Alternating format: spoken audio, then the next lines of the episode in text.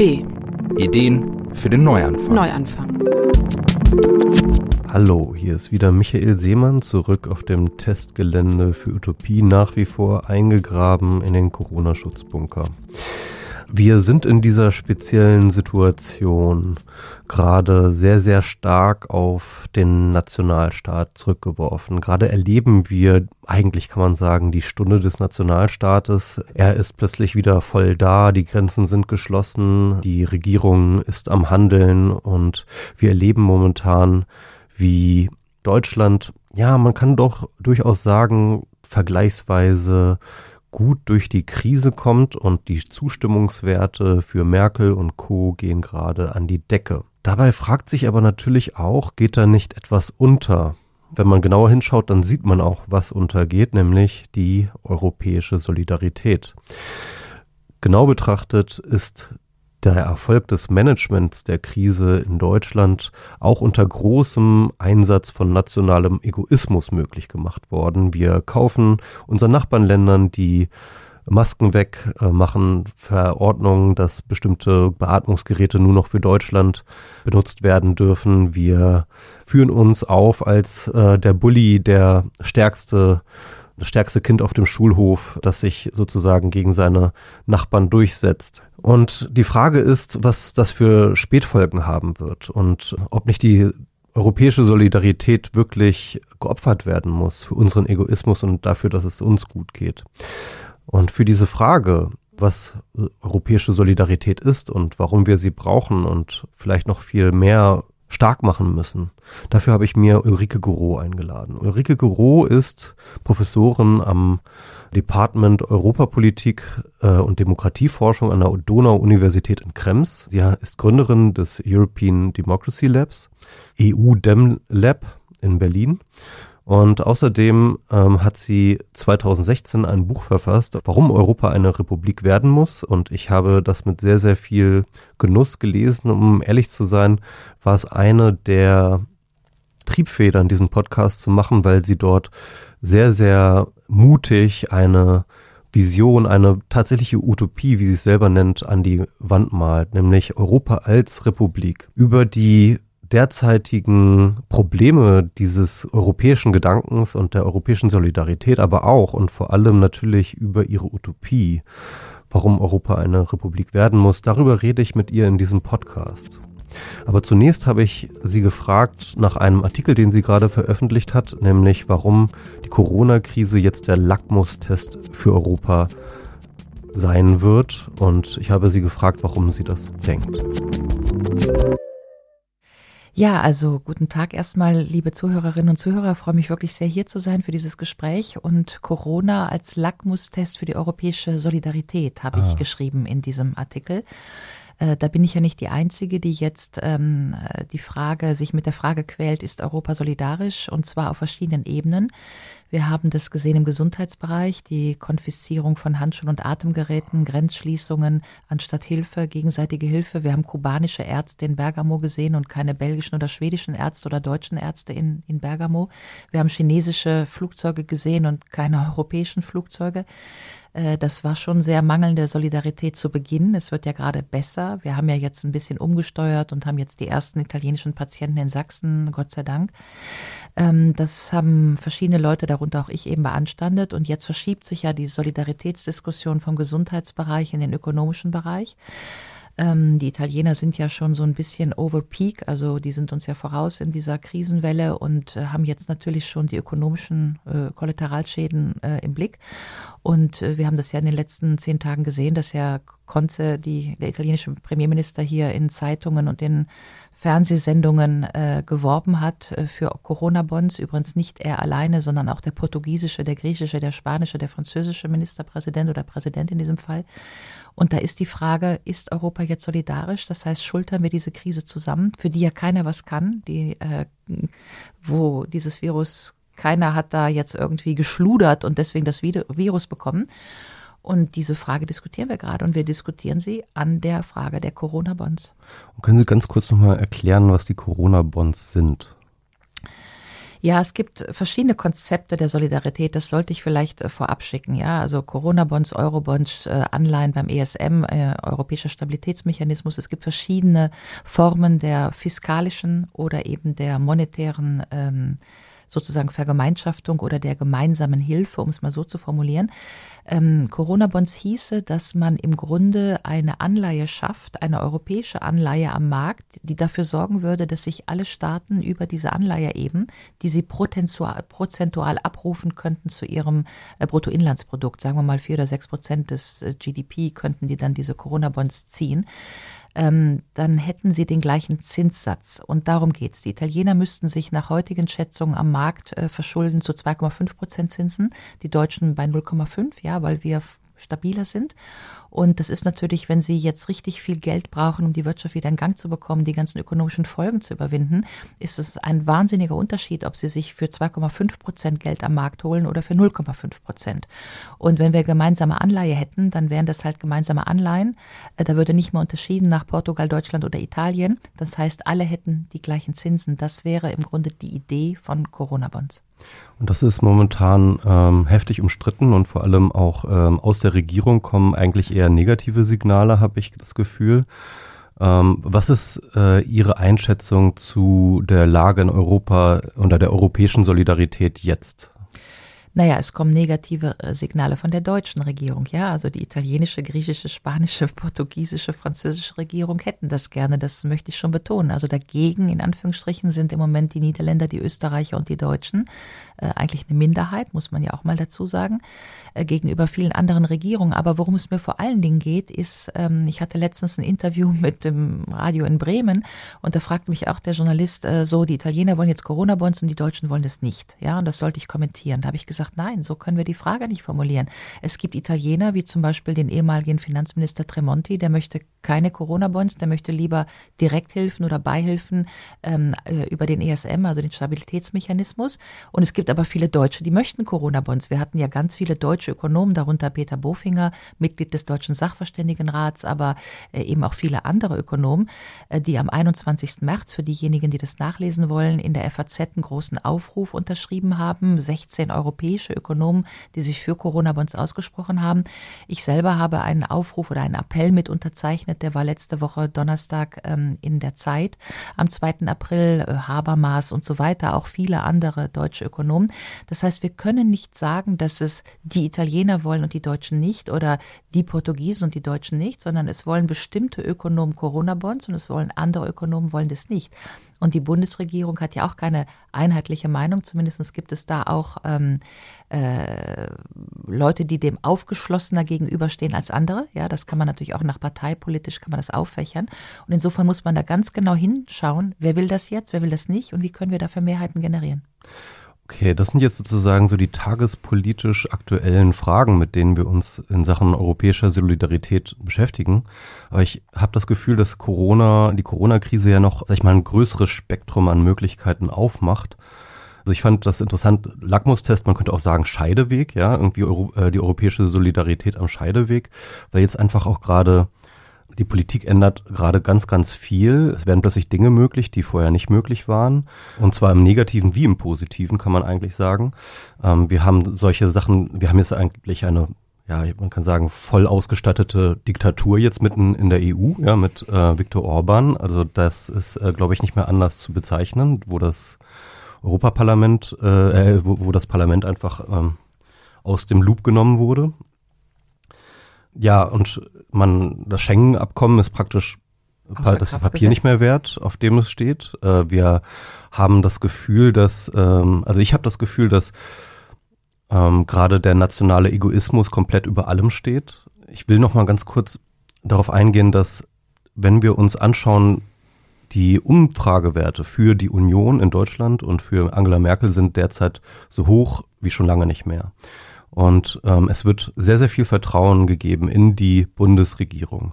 Und man muss auch sagen, dass tatsächlich die Bundesregierung ja sehr, sehr gut aussieht, vergleichsweise zu vielen anderen Ländern, auch speziell in Europa, was die, das Management der Krise angeht. Aber gleichzeitig, wenn man ehrlich ist, auch unter Einsatz von nationaler, von nationalem Egoismus. Ne? Und das ist jetzt die, ich finde, das ist so ein bisschen Dilemma, weil die Leute in Deutschland haben das Gefühl, okay, wir haben jetzt hier eine Krisenmanagerin, Kanzlerin, die das gut hinkriegt. Und gleichzeitig aber tut sie das auf Kosten europäischer Solidarität.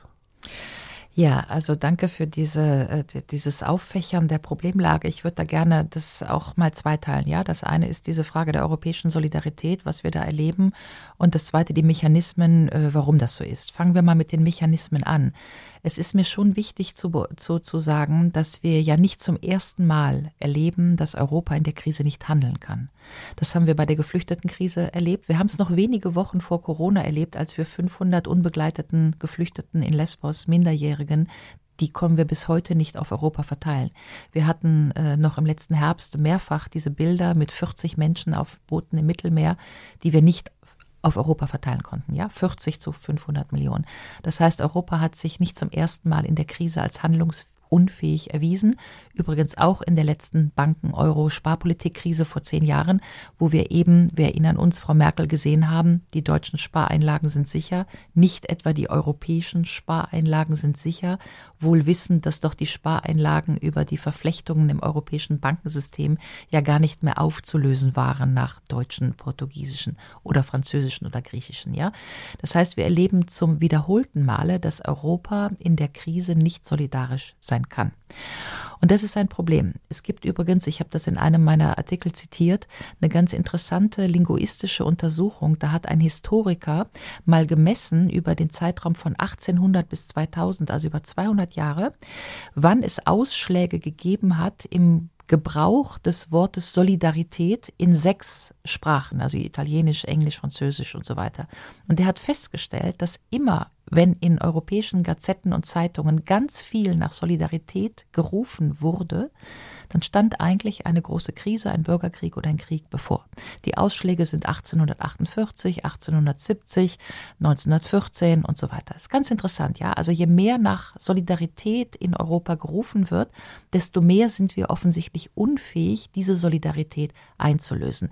Ich habe das deswegen ausgeführt, damit wir die Corona-Krise jetzt nicht als Single-Issue betrachten, sondern da ein Muster feststellen. Ja? Ähm, jetzt kann man sich fragen, warum ist das denn so? Warum kann Europa denn in der Krise gar nicht solidarisch sein?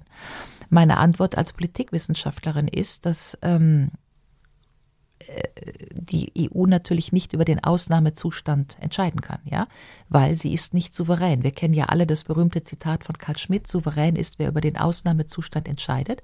Über den Ausnahmezustand entscheidet aber nicht Frau von der Leyen und auch nicht Herr Sassoni im Europäischen Parlament.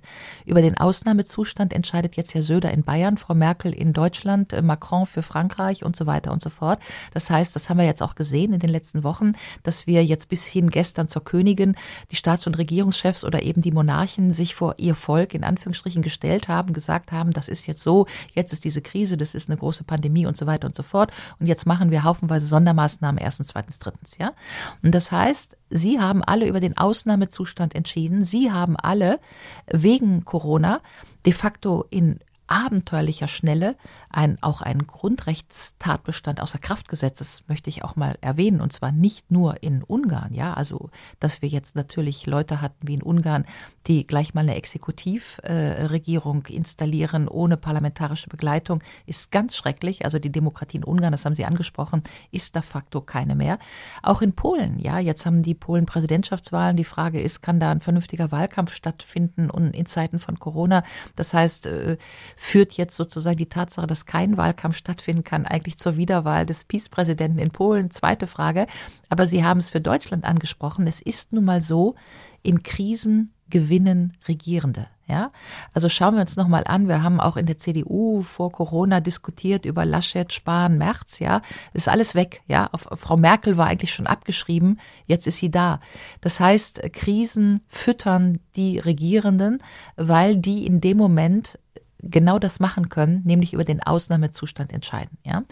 Und da schneidet die EU ganz, ganz schlecht ab. Warum? Weil sie nicht souverän ist. Und jetzt nochmal zurück, die letzten zwei Jahre. Wer hat uns das denn in den letzten zwei Jahren immer gesagt? Emmanuel Macron hat in den letzten zwei Jahren systematisch eine Rede nach der anderen gehalten, in Athen, in Brüssel, beim Karlspreis, um immer wieder genau diesen Begriff zu verwenden, Souveränité européenne.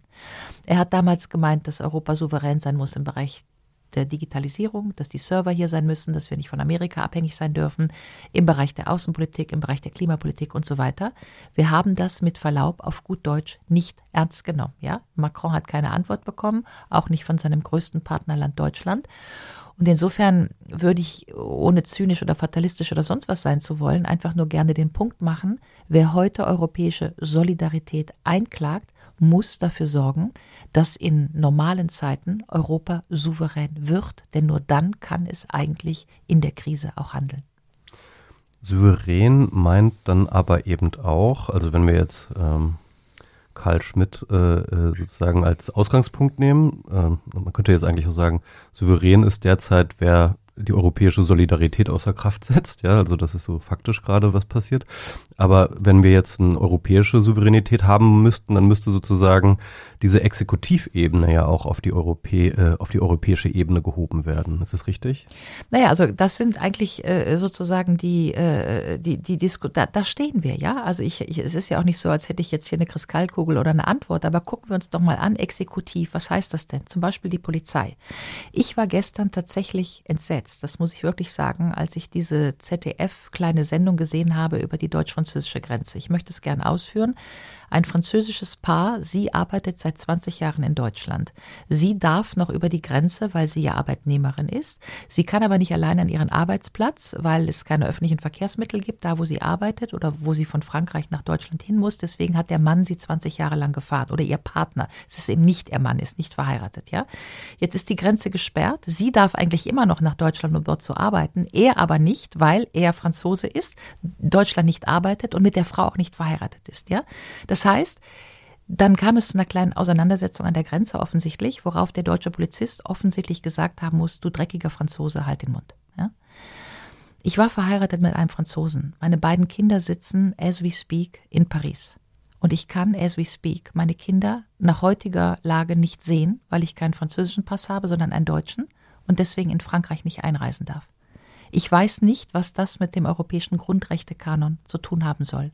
Und ich glaube tatsächlich, dass wir im Moment eine ganz große Gefahr haben, dass wir ein Einigungsprojekt, das wir über 70 Jahre lang aufgebaut haben mit ganz viel Geld, ganz viel Energie, ganz viel politischer Anstrengung, dass wir das offensichtlich im Handumdrehen ähm, einfach mal platt gemacht haben, weil wir nicht bedenken, dass wir längst schon Verflechtungen von europäischen Bürgerinnen und Bürgern haben. Meine Situation ist ja keine einzigartige. Ja. Wir haben 1,5 Millionen Bürger in der Europäischen Union, bei denen der Wohnort vom Arbeitsort getrennt ist, die Familien im anderen Land haben. Ich habe noch einen anderen Freund von mir, der ist Deutscher, der arbeitet aber in Salzburg. Seine Familie, seine Frau ist in Portugal mit drei Kindern, aber die sind auch nicht verheiratet, weswegen er jetzt von Salzburg nicht nach Portugal kommt. Ja, das, das wird man schon, wenn wir durch diese Krise Krise durch sind, was immer durch heißen mag, wird man schon nochmal hingucken müssen, was da eigentlich passiert ist, wie schnell es passiert ist und warum es so schnell passieren konnte, dass der ganze Lack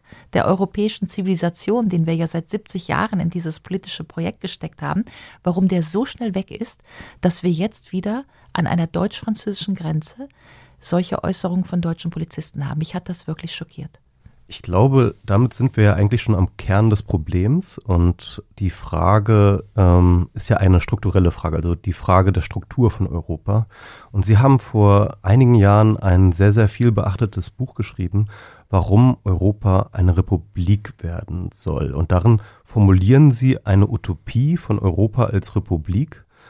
Und ähm, mir scheint es so, als wäre das nach wie vor eine mögliche Lösung dieses Dilemmas, in dem wir stecken. Danke, dass Sie mich auf dieses Buch ansprechen, warum Europa eine Republik werden muss, nicht muss. soll. Okay. Ich war noch apodiktischer. Aber ich würde gerne noch mal eine Brücke bauen zwischen der letzten Frage nach der Renationalisierung, was wir gerade erleben, äh, und diesem Buch. Ähm, es scheint mir doch zu sein, und das ist wirklich ein ganz wichtiger Punkt, wenn man jetzt kommt mit ähm, zum Beispiel Critical Theory of Memory, ja, kritischer Theorie von Erinnerung, also wie wichtig eigentlich Erinnerungen sind für die Gegenwart, in der wir leben, dann muss man, und das ist, glaube ich, eine gute Brücke zum Buch, muss man ja heute sagen können, dass wir die EU, in der wir leben, mit Binnenmarkt, mit Euro, mit Schengen, mit Erasmus, nur deswegen haben aufbauen können, weil wir offensichtlich als Europäerinnen und Europäer im Zweiten, Ersten, Zweiten Weltkrieg so traumatische Erfahrungen gemacht haben, dass aus dieser traumatischen kollektiven Erfahrung ein großer utopischer Entwurf entstanden ist. So hat das Adorno genannt, ja. Und dieser utopische Grunddenkraum, der da einfach hieß, nie wieder Krieg, alles tun, um nie wieder Krieg, ja, der war 1950 einfach so gegeben, dass wir was machen konnten? Wir konnten den utopischen Entwurf verrechtlichen. Wir haben damals gesagt, das war die Gründungsstunde der Europäischen Union 1950, Europäische Gemeinschaft für Kohle und Stahl, Robert Schumann, Jean Monnet, was haben die gesagt? Keiner soll mehr Panzer bauen dürfen, also müssen wir Kohle und Stahl vergemeinschaften, weil wenn wir die vergemeinschaftet haben, dann kann keiner mehr Panzer bauen, das ist unter gemeinsamer Kontrolle. So.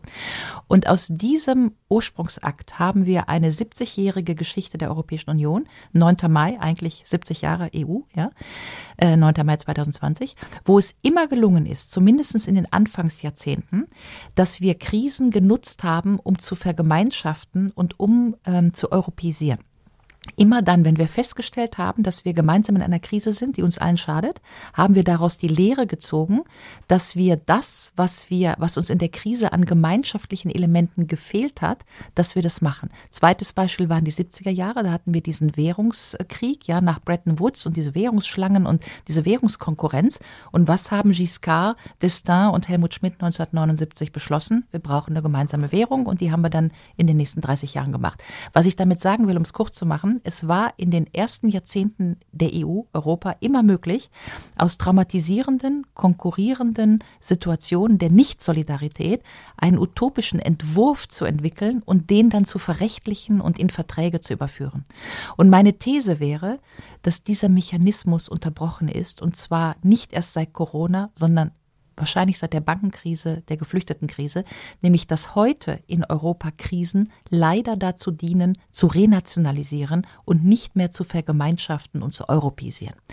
Wenn das so wäre, dann haben wir wirklich ein großes Problem. Warum?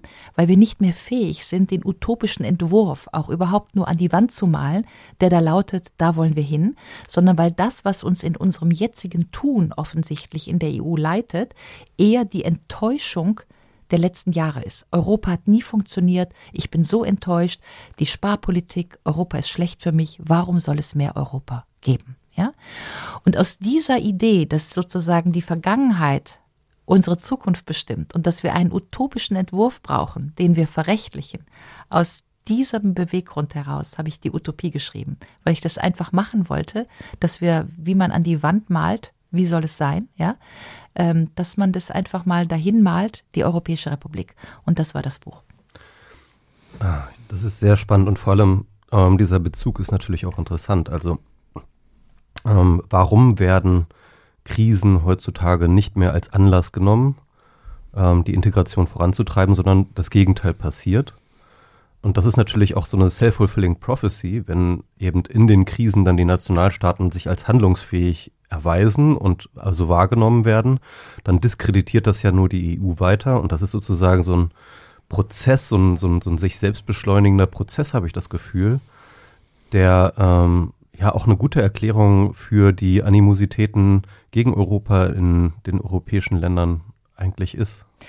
Ganz genau, ja. Also wir, wir stellen einfach fest, das kann man übrigens auch messen in der Generationendynamik, ja. Also wenn Sie sozusagen die letzten 20 Jahre Alterskohorten ähm, nur noch ein Kriseneuropa erlebt haben, Geflüchtetenkrise oder Bankenkrise oder die Südeuropäer natürlich die Sparpolitik, die Austeritätspolitik, woher soll denn ein junger Italiener, der heute 16 Jahre ist, ja, der nur erfahren hat, dass die EU ihn alleine gelassen hat, woher soll der denn ein utopisches Potenzial von einem besseren Europa generieren? Und insofern ist da ja was dran, dass wir sozusagen die Kriegsgeneration wissen. Ich habe in den 1990er Jahren für Jacques Delors gearbeitet, ja. Da hat Delors mir immer erzählt, der ist ja 1925 geboren, ja. Äh, das, das war einfach die Generation, die war 16, 18, 20 Jahre zum Zeit des Zweiten Weltkriegs. Das war so traumatisierend, dass die sich Europa als Entwurf vorstellen konnten. Nochmal zurück zu meinem Buch. Ich glaube tatsächlich, dass es ganz wichtig ist, dass wir in der Lage sind, uns etwas vorzustellen, wo wir gemeinsam hinwollen, damit das, was wir in der Realität schaffen, nicht nur aus der Enttäuschung generiert wird, die wir gerade an und mit Europa erleben. Und es wird aber, und das ist ja mein eigenes Problem, mit der Generationendynamik immer schwieriger. Wissen Sie, ich war vor nicht allzu langer Zeit noch in Ungarn. Sie haben ja heute keine 20-jährigen Ungarn, die haben ja nichts mehr erfahren als zehn Jahre Diktatur de facto schon von Orban, ja. Das wird in Polen, die Wahl, die Peace hat 2015 gewonnen, haben sie jetzt die Alterskohorten, die wachsen jetzt in dieses Peace-Polen hinein. Das heißt, sie müssen ja mitdenken, dass sozusagen, wir reden immer irgendwie abstrakt von der EU, aber wir haben inzwischen ganz viele Alterskohorten, die an ganz andere Realitäten heran hineinsozialisiert werden, ja. Und je mehr das passiert on the ground, desto schwieriger wird es sich überhaupt noch vorzustellen, dass da mal ein schönes, offenes, tolerantes, soziales Europa war. Vor allen Dingen sich vorzustellen, dass das ja die Idee war. Das, woran Europa krankt oder die EU krankt, und deswegen habe ich ja mein Buch geschrieben, ist, dass wir ja sozusagen in einem Binnenmarkt und in einer Währungsunion stecken geblieben sind und dass das, was ja eigentlich die Absicht war 1992, wissen Sie, das wissen ja meine Studenten heute schon nicht mehr, 1992, Maastrichter Vertrag, Ever Closer Union, ja, was soll das denn sein? Das ist 30 Jahre her. Wenn Sie heute 20 Jahre sind, dann wissen Sie das alles nicht. Da sagen Sie, okay, die EU, das ist Schengen, Erasmus, Währungsunion, Binnenmarkt. Nein, es sollte eine Ever Closer Union sein. Wir haben in den 90er Jahren über die Krönungstheorie diskutiert, über eine politische Union, ähm, über, über de facto einen europäischen Bundesstaat. Das haben die Leute vergessen. Der stand bis 1998 im Parteiprogramm der CDU. Dann wurde der da kurz rausgestrichen, ja. Da wurde das utopische Potenzial sozusagen aus dem Parteiprogramm entfernt, ja. Und insofern haben wir, und das wäre meine These, haben wir spätestens so in der ersten Dekade zwei, der 2000er Jahre, der Nullerjahre, im Grunde nicht mehr am Projekt Europa als politischem Projekt gearbeitet. Ich würde mal sagen, spätestens als uns die Verfassung entglitten ist. Ja, wir haben ja 2003 so eine Verfassung versucht. Das, da war ja damals schon viel los. Da war die Debatte übrigens schon viel weiter als heute, ja. Also ich kann Ihnen Artikel um Artikel, wenn Sie vielleicht eine Webseite haben zu diesem Podcast, gebe ich Ihnen die ganzen Bücher, die dann die Hörerinnen und Hörer vielleicht noch dazu lesen können, ja. Aber es gab einen französischen ähm, Jean-Luc Ferry, äh, Politologen, äh, der hat ein Buch geschrieben, La question de l'État européen.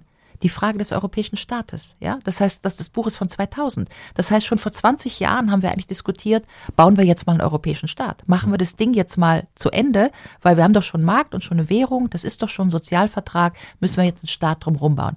Dann scheitert die Verfassung 2003 aus ganz vielen Gründen, die man auch mal historisch analysieren müsste. Man kann sich auch mal ein paar Gedanken darüber machen, welchen Zusammenhang es eigentlich gibt zwischen dem Einmarsch in Irak und den amerikanischen Truppen und dem Scheitern der europäischen Verfassung, alles 2003. Ja. Äh, dann gibt es das französische Nein 2005 und seitdem war Schluss mit Debatte über Europa. Ja. Ich habe das so in Erinnerung, dass es einige Volksabstimmungen zu, diesem, zu dieser Frage gab und äh, dass die gescheitert sind und dass das so ein bisschen sich als Narrativ der Politik festgesetzt hat mit Europa oder in, europäische Integration ist politisch nicht durchsetzbar oder das ist so ein bisschen das, was man irgendwie hört von denen. Also das sozusagen die Leute wollen den Nationalstaat, die Leute wollen äh, in ihren Strukturen verbleiben und äh, wir, wir kriegen sie da nicht in diese neue Ebene hinein und deswegen brauchen wir da auch gar nicht mehr weiter zu fantasieren, weil das ist alles nur äh, Luftschloss. Das ist so ein bisschen, was ich so so wahrnehme. Ja, die Wahrnehmung ist richtig. Äh, also das sozusagen dieses unmittelbare Kaninchen vor der Schlange, die öffentliche Meinung und so weiter. Aber gucken wir uns das mal ein bisschen näher an. Ja, es ist mir schon wichtig, dass wir das eine Argument nochmal aufzählen, also sozusagen auch die zeitliche Koinzidenz. Wir machen den Euro 2002 ähm, gucken Sie sich mal die amerikanische Debatte an, als die Amerikaner irgendwie festgestellt haben, oh, die Europäer machen das mal ernst mit ihrer Währung da. Ja, also das war ja eine Konkurrenz zum Dollar, da müssen wir uns, glaube ich, nicht drüber unterhalten. Es gibt einen interessanten Artikel von Martin Feldstein, amerikanischen Ökonom, der hat im Dezember 1998 einen Artikel in Foreign Affairs gehabt, ähm, The Euro will lead Europe to war. Ja, das war eine Kampfansage, wie auch immer. Ähm, Saddam Hussein kündigt wenige Monate nach Euro-Einführung an, dass er das Barrel Oil in Euro denominieren möchte, nicht in Dollar. Ja? Das war mal eine Ansage, ja. Und wenige Monate später stehen die USA im Irak. Ich möchte das nur mal einfach faktisch auf den Tisch legen, ja, weil das mir ein nicht ausgeleuchteter ähm, äh, Moment der Weltgeschichte zu sein scheint. Ähm, denn äh, davon auszugehen, dass die Amerikaner das schön gefunden haben, dass Europa da eine tolle Währung hat und noch eine Verfassung obendrauf setzt und vielleicht so eine kleine Global Leading Power werden könnte, ja, in einem Moment, wo die gerade beim ersten äh, Bush-Amerika waren oder bei dem zweiten Bush schon, äh, Junior, ja, äh, das muss man ja mal zeitgeschichtlich ähm, einordnen. Und es gab damals ein sehr interessantes Buch, ähm, äh, The European Dream von einem Amerikaner, äh, der uns eigentlich genau das reingeschrieben hat nach dem Motto, macht ihr doch jetzt mal. Ja, das die ganze Hege globale Hegemoniedebatte, wer ist das eigentlich? Kann sich Europa aufschwingen in so ein Glo Global Hegemon, ja, und die Amerikaner da so als Weltpolizisten ablösen. Das muss man schon sehen, ja. Es gab damals das Buch von einem jungen Briten, Mark Leonard, der hat, äh, ich glaube 2002 ein Buch geschrieben, Why Europe Will Run the 21st Century. Ja, das kann man sich heute überhaupt nicht mehr vorstellen. Ja, so nur um die Debatte mal zu kontextualisieren. Dann scheitert diese Verfassung, vielleicht auch, weil einige kein Interesse an ihr hatten, ja, und es ein paar Umstände gab. Dann kommt die Debatte 2005 mit dem Referendum. Machen wir uns noch mal kurz klar, an was ist das französische Referendum gescheitert? Es hatte zwei Gründe. Der eine Grund war, dass die Franzosen äh, tatsächlich große Angst hatten vor äh, der Freizügigkeit für die osteuropäischen Staaten. Wir hatten ja 2004 die Osterweiterung, ja, um die zehn plus Zypern zwölf äh, europäischen ähm, Staaten. Das heißt, Freizügigkeit hieß die Arbeitnehmerfreizügigkeit. Wir müssen auch nochmal vermerken, dass äh, viele direkt nach Großbritannien gegangen sind, weil sich Deutschland und Frankreich noch eine Ausnahmeregelung bis äh, von weiteren sechs Jahren vorbehalten haben, wie auch immer. Die Franzosen hatten eine große Angst vor dieser Bolkenstein-Regulierung und der Freizügigkeit der polnische Handwerker. Ja, also die Tatsache, dass Frankreich geflutet werden könnte von polnischen Klempnern, ja, war das große Plakat in der Kampagne. Man hat hinterher mal gezählt, dass es zum Zeitpunkt des Referendums im Mai 2005 in ganz Frankreich 132 polnische Klempner gegeben hat. Ja, die haben die französische äh, Handwerksbranche sicherlich nicht flach gemacht, aber das zeigt, wie man mit ganz punktuellen, gut geführten Kampagnen eine riesengroße äh, Unruhe im Land schaffen kann. Das zweite Argument ebenso wichtig wenn nicht noch wichtiger war, vergessen wir nicht, dass im Oktober 2004 Beitrittsverhandlungen mit der Türkei aufgenommen wurden. Übrigens auch hier interessanterweise auf amerikanischen Druck will ich gar nicht formulieren, aber doch Mithilfe, ja. Immerhin saß Condoleezza Rice als amerikanische Außenministerin bei diesen Beitrittsverhandlungen am Katzentisch. Man kann sich heute noch fragen, was eigentlich eine amerikanische Außenministerin am Tisch zu suchen hat, wenn die EU-Beitrittsverhandlungen mit der Türkei eröffnet. Und natürlich hatte das im Gesamtkontext der Geostrategie einen Zusammenhang mit dem Irakkrieg, weil es ging um die Überflugsrechte, ja, von NATO-Flugzeugen über die Türkei. Deswegen war für die Amerikaner klar, die Türkei muss jetzt nach Europa und so weiter. So, und dann haben aber die Franzosen und nicht nur die Franzosen auf die Beitrittsfrage der Türkei anders reagiert. Also in der Bevölkerung überwiegen ja nicht die geostrategischen Interessen oder Überflugsrechte oder solche Sachen. Das sind so abstrakte Argumente, ja. Also mit Außenpolitik können sie keine Wahlen gewinnen. Aber mit Islam und mit Islamisierung und mit Türkei in Europa und was heißt das für die französische Landwirtschaft, wenn da jetzt noch die ganzen türkischen Pistazienbauern äh, auch Geld von der EU bekommen und so weiter, damit kann man natürlich mobilisieren. Und das sind die zwei Gründe, an denen das französische Referendum gescheitert ist, äh, obwohl äh, noch versucht wurde, da den Vertrag zu verschicken, eine Kampagne zu machen. Und die Niederländer haben ja auch dagegen gestimmt. Jetzt muss man sagen, in den Niederlanden war es genauso. Da wurde vorher, jetzt entfällt mir gerade der Name, aber es gab so einen homosexuellen niederländischen Künstler, der wurde kurz vorher, hier, äh, nee, nicht Pim Fortuyn war dieser äh, Rechtsradikale, ja. der so aus, äh, Theo, Theo, äh, Theo, ich glaube irgendwas mit Theo, ja, aber der wurde ja, erschossen, schon, ja. ja. Mhm. Müsste man mal nachgucken. Jedenfalls, das war wenige Monate vor dem Referendum und das war für die Niederlande eine traumatisierende Erfahrung, dass dieses liberale, ein bisschen so wie Berlin, Amsterdam, ja, homosexuell, Party forever und so weiter. Ich meine, das ist ja so ein bisschen prototypisch die Niederlande. Und dieser, dieser, dieser, diese Ermordung, ja, ähm, die hat das Liberale, äh, die Niederlande. Theo van Gogh. Theo van Gogh, genau, ja. Genau, ja.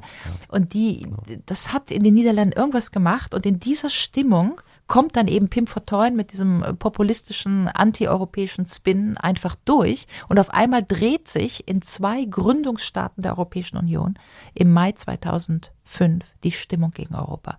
Und ich bin bei Ihnen mit Blick auf die Diskussion über das utopische Potenzial Europas, was mir so wichtig ist, was machen wir hier zusammen auf dem Kontinent, wo wollen wir eigentlich gemeinsam hin, war das zumindest der Sargnagel für die Diskussion über ein anderes, besseres, schöneres Europa, weil fortan war es möglich zu sagen, was immer ist, Europa tut's nicht, müssen jetzt mal hier ein bisschen renationalisieren. Und das ist dann ja auch passiert, ja. Aber ich finde das interessant, ganz kurz, ähm, weil mir das auch gar nicht so bewusst war. Aber im Endeffekt kann man ja an den Datenpunkten ganz gut sehen, dass die Anti-EU-Ressentiments und die Islamdebatte praktisch gleich ursprünglich sind. Ja, äh, nicht zuletzt äh, ist das der Grund, warum sozusagen alle populistischen Parteien auf dem Kontinent, die ja auch nicht neu sind, sondern seit mindestens 15 Jahren, äh, ne? auch die Fidesz von Orban oder die Marine Le Pen oder der Vater Jean-Marie Le Pen, das sind ja alles keine neuen Parteien. Wir tun so, als hätten wir jetzt seit zwei, drei Jahren ein Populismusproblem. Ja, Ich kann Ihnen sagen, der Front National in Frankreich, der hatte seine ersten 30 Prozent 1983, ja, 83 bei den damaligen ja. Kommunalwahlen. Ja, ähm, aber das ist natürlich in der ersten Dekade nochmal nach oben geschnellt. Und äh, äh, genau das, was Sie sagen. Und jede populistische Partei hat zwei Beine ein Anti-Islam-Bein und ein Anti-Euro-Bein. Ja? Und das können Sie sich angucken. Also Anti-Sparpolitik, Anti-Euro, um das jetzt mal anti-neoliberale Agenda der EU, ist so das eine Standbein, auf dem die Populisten laufen, ja, äh, äh, Sozialpolitik und so weiter. Und das andere Bein ist Anti-Islam. Und gucken wir uns das jetzt mal für Deutschland an, ist übrigens ganz interessant, ja. Wir hatten ja die AfD, die ist ja hochgekommen mit Bernd Lucke 2012 als Anti-Euro-Partei. Die haben ja gedacht, sie können auf einem Bein hüpfen. Mhm. Ja, äh, das war ja eigentlich so eine konservative Partei von Volkswirten. Also es war ja jetzt nicht der Populus im eigenen Sinne, ja. Übrigens, kleine Fußnote, ich muss immer lachen, wenn ich davon spreche, weil ich habe mit Bernd Lucke studiert, ja, 1983 okay. ja, an der Uni Bonn. Ist ganz interessant, ja, wie man sich dann so später im Leben nicht wieder trifft, aber wieder begegnet. Ähm, lange Rede, kurzer Sinn. Wir haben ja dann gesehen, als die AfD noch auf einem Bein hüpfen wollte, also sozusagen nur das Anti-Euro-Bein hatte, ja, hat es nicht funktioniert, drei Jahre lang. Erst als 2015 das Anti-Islam über die Geflüchtetenkrise, das Anti-Islam-Argument noch sozusagen mit voller Wucht dazu kam, wurde die Partei ja gehijackt sozusagen vom rechten Rand, dann kamen die Björn Höckes dieser Welt und so weiter. Auf einmal hatte die Partei zwei Beine, nämlich Anti-Islam und Anti-Euro, also Anti-Europa. Ja? Und da wurde dann seit fünf Jahren jetzt eben eine Partei drauf, die halbwegs auf zwei Beinen laufen kann und sich seitdem im deutschen politischen Spektrum etabliert hat. Das ist aber, das ist mein Punkt hier, das Muster von allen populistischen Parteien in Europa, dass sie zwei Beine haben und zwar genau diese zwei Beine. Mhm. Ja, ähm, ich würde ganz gerne dann doch nochmal auf die Vision eingehen. Also ähm, wir sind ja hier so ein Utopie-Podcast und ähm, ich kann natürlich den ganzen Tag immer über Probleme reden, weil das ist, interessiert mich auch wahnsinnig und ich bin ähm, da immer sehr, sehr schnell dabei mit Analysieren und so weiter und so fort. Was mir aber an, warum Europa eine Republik werden muss, so unglaublich inspirierend fand, war ähm, so die Haltung, mit der Sie das ganz offensichtlich geschrieben haben, mit lass uns doch einfach mal die ganzen Probleme außen vor lassen. Lass uns doch einfach mal davon absehen und einfach mal frei denken, was möglich wäre, wenn wenn wir jetzt einfach neu anfangen könnten. Ja, also so ein bisschen so, so diesen Spirit, das, äh, das hat mich wahnsinnig inspiriert, auch unsere, unter anderem zu diesem Podcast. Und vielleicht können wir das jetzt auch einfach mal versuchen, ähm, auch wenn es sehr, sehr schwierig ist. Aber ähm, ich denke ja auch, ähm, sowas wie Corona gibt ja, wie gesagt, wie ich schon meinte, man neue Möglichkeitsräume, öffnet neue Möglichkeitsräume in die eine wie auch in die andere Richtung. Und ähm, deswegen ist es vielleicht gerade jetzt wichtig, gar nicht die Probleme zu analysieren, sondern tatsächlich eine Utopie in der Schublade zu haben also danke, dass Sie mich nochmal da zur Utopie zurückführen. Deswegen sitzen wir hier. Wir, aber trotzdem vielleicht war es für die Hörerinnen und Hörer doch interessant, nochmal so ein ja, bisschen ja, auch die total. letzten, ne, warum haben wir uns da verlaufen eigentlich? Das ist ja mein Ding. Wir haben uns in diesem Europaprojekt verlaufen, ja, und kumulierte Krise, hier eine Enttäuschung, da eine Geflüchtetenkrise und jetzt kriegt es keiner mehr auseinander. Vor allen Dingen kriegt keiner mehr hin, dass wir ja schon mal fast da waren. Ich will immer noch zurück zu diesem 2003er Moment, ja, mhm. Verfassung, Verfassung. Ja. Wir waren fast da, ja. Das utopische Potenzial zu sagen, so, so malen wir es jetzt mal an die Wand, da wollen wir hin. Es gilt immer noch Alexander Hamilton, ohne Verfassung ist alles nichts. Das heißt, Europa ist ohne Verfassung nichts. Ja? Und das heißt, die Krise müsste die Gelegenheit sein, Europa zu verfassen mit einer Verfassung. Wer über eine Verfassung redet, redet über eine Staatsgründung. Staaten haben Verfassungen, ja. Wer über einen Staat redet, redet über europäische Bürgerinnen und Bürger. Und wer über eine Staatsgründung redet, redet meistens darüber, dass sich diese Staaten als Republiken verfassen. Ja, wir sind nicht Deutschland, sondern wir sind die Bundesrepublik Deutschland und die République Française und die Repubblica d'Italiana und die Respospolita Bolognese. Das heißt, äh, in der Neuzeit in Europa werden, verfassen sich Staaten als Republiken Republiken. Warum? Weil das Republikprinzip das übergeordnete Verfassungsprinzip ist. Das ist mir ganz wichtig zu betonen. Ich würde jetzt mal gerne in zwei, drei Sätzen äh, einfach mal den Hörerinnen und Hörern aufmalen, wie ich mir diese Republik vorstelle. Ähm, wir haben ja die letzten 70 Jahre immer vom föderalen Europa geredet, ja, föderales Bundesstaat, Europäischer Staatenbund, föderal. Ähm, ich habe auch nichts gegen Föderation, aber warum ich von der Europäischen Republik gesprochen habe, ist nämlich genau das. Seit Platon, Aristoteles, Cicero, Kant, Rousseau reden wir über die Republik, wenn es darum geht, politische Gemeinwesen zu organisieren. Die Definition von Cicero, die jeder auf Wikipedia nachgucken kann, ist, diejenigen, die sich in den Zustand der Rechtsgleichheit begeben, begründen eine Republik. Bei dieser Definition ist ziemlich egal, ob Sie Finne, Portugiese oder Sorbe sind. In dem Moment, wo Sie sagen, wir einigen uns auf gleiches Recht, begründen wir eine europäische Republik. Also wollte ich mit dem Buch, warum Europa eine Republik werden muss, eigentlich nichts anderes, als dass wir die europäische Geistesgeschichte von Platon bis heute einfach mal auf diesem Kontinent anwenden und dass wir sagen, wir wollen hier ein politisches Gemeinwesen begründen in Europa. Und wenn wir dieses Gemeinwesen begründen, dann nehmen wir die Anleihe aus unserer eigenen Geistesgeschichte und wir organisieren dieses Gemeinwesen als Republik. Republik heißt also zwei Dinge. Es heißt eigentlich drei Dinge. Es heißt, die Bürger sind der Souverän, die Bürger entscheiden. Die Bürger begeben sich in den Zustand der Rechtsgleichheit. Und es geht um die Organisation des Gemeinwohls, Res Publica, das gemeine Wohl. Übrigens auch ganz interessant, ja, the Commonwealth. Also wir denken ja immer bei Commonwealth irgendwie an so ein britisches Empire oder so, ja. Aber Commonwealth kommt, ist natürlich eigentlich die englische Übersetzung von Republik 1647 über die Putney Papers in die britische Diskussion gelangt, ja. Commonwealth, das gemeinsame Wohl und wie wir es organisieren. Das heißt, meine Utopie ist eigentlich, okay, wir sind jetzt hier 500 Millionen Europäerinnen und Europäer auf diesem Kontinent. Wir begründen eine Republik, das ist das übergeordnete Verfassungsprinzip, das begründet auf drei Dingen. Wir einigen uns darauf, als Bürgerinnen und Bürger Europas gleich zu sein vor dem Recht. Das führe ich gleich nochmal aus. Wir erinnern, wir, wir, wir sind der Souverän und wir lassen uns nicht von einem Binnenmarkt regieren, sondern wir begründen das Gemeinwohl. Wir schaffen eine Ökonomie, die dazu da ist, uns öffentliche Güter in Europa zu schaffen, die uns allen dienen, anstatt dass ein Binnenmarkt überall reingrätscht, ja, und uns im Prinzip so ein bisschen in den Wahnsinn treibt. Corona ist dafür tatsächlich perfekt, ja, weil worüber reden wir jetzt? Ähm, also Corona ist perfekt, ich will jetzt hier nicht, äh, Entschuldigung, ja. Äh, Man muss da mal aufpassen. Äh, immer aufpassen, also sozusagen ist ein Window of Opportunity, in dem jetzt natürlich ein Denkraum entsteht, in dem Türen aufgehen und in dem ja genau über das gesprochen wird. Wir haben jetzt tatsächlich eine Diskussion über ein europäisches Gesundheitssystem. Wir haben Diskussionen über die Verstaatlichung. Wir haben eine Diskussion über Res Publica, die Schaffung von öffentlichen Gütern.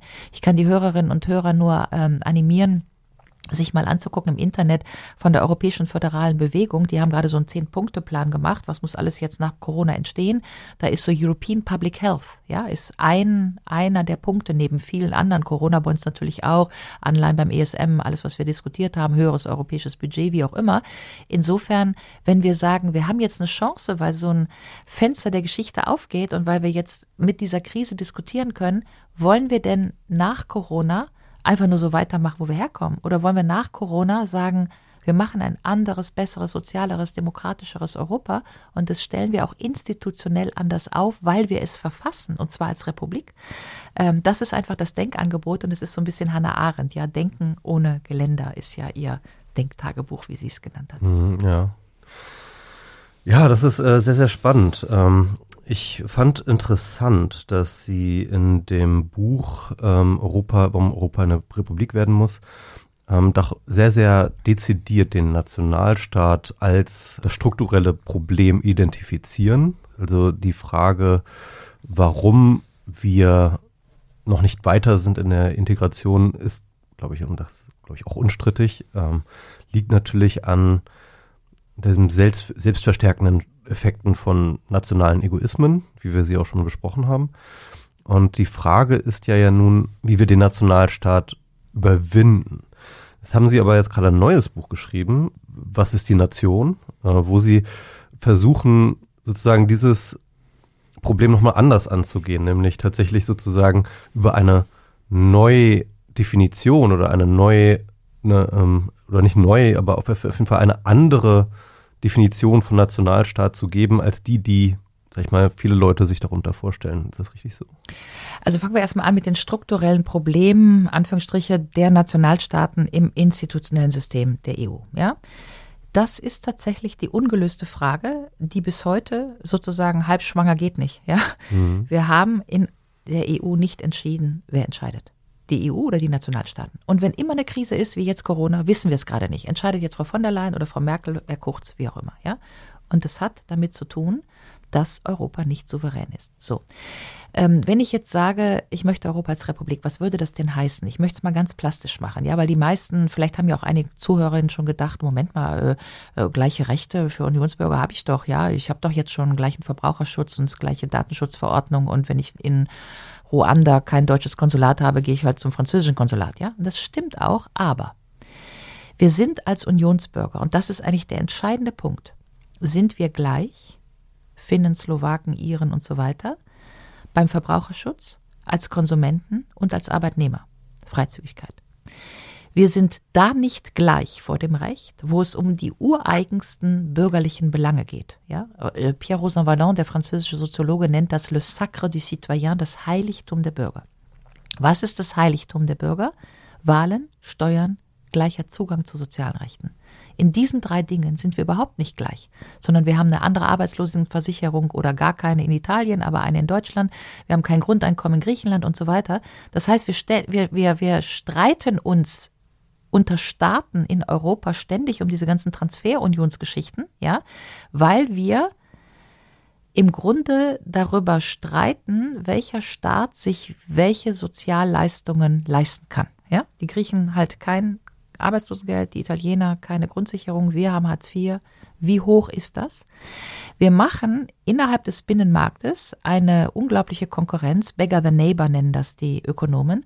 Das heißt, die Deutschen haben bis zur Einführung des Mindestlohns, das war aber erst 2014, im Grunde Lohndumping gemacht. Sie sind übrigens auch äh, von Belgien äh, vor den EuGH angeklagt worden, ja, also dass wir Lohndumping gemacht haben. Wir haben damit anderen Ländern einfach die Märkte und damit auch die Sozialsysteme de facto kaputt gemacht, ja, weil wir einfach natürlich immer so als Deutsche so schön denken, wir sind doch so toll, wir machen alles so toll richtig, ja, aber wir sind in erster Linie einfach mal groß und in zweiter Linie in der Mitte Europas, ja. Also es ist natürlich auch vermessen zu sagen, äh, da ist so eine portugiesische Volkswirtschaft oder so eine keine Ahnung was, slowenische, ja, und wir stellen die so neben die deutsche Volkswirtschaft, als wenn das das Gleiche wäre. Das ist ja abenteuerlich, ja. Sachsen ist auch nicht, äh, oder keine Ahnung, Saarland ist nicht Nordrhein-Westfalen, ja. Wir reden aber in Deutschland nicht darüber, dass das Saarland pleite geht. Was wir aber vor allen Dingen, und das ist mein Punkt mit der Republik, nicht machen, ist, dass wir die Saarländer gegen die Leute in Nordrhein-Westfalen stellen, weil am Ende des Tages kriegen wir hier alle in der Bundesrepublik Deutschland Hartz IV. Ja? Ganz egal, ob wir auf Rügen wohnen oder in München, ganz egal, ob die Preise in Rügen ein bisschen billiger sind als in München, alle kriegen Hartz IV und alle kriegen, ich glaube, 419 Euro. So. Eigentlich ist das ja dumm, weil eigentlich müssten die in Rügen vielleicht ein bisschen weniger kriegen, da sind die Preise billiger als in München und so weiter. Warum machen wir das nicht? Weil wir in der Bundesrepublik Deutschland als Bürger alle gleich sind vor dem Recht und weil Habermas immer sagt, die Rechtsgleichheit ist der Preis für die Demokratie.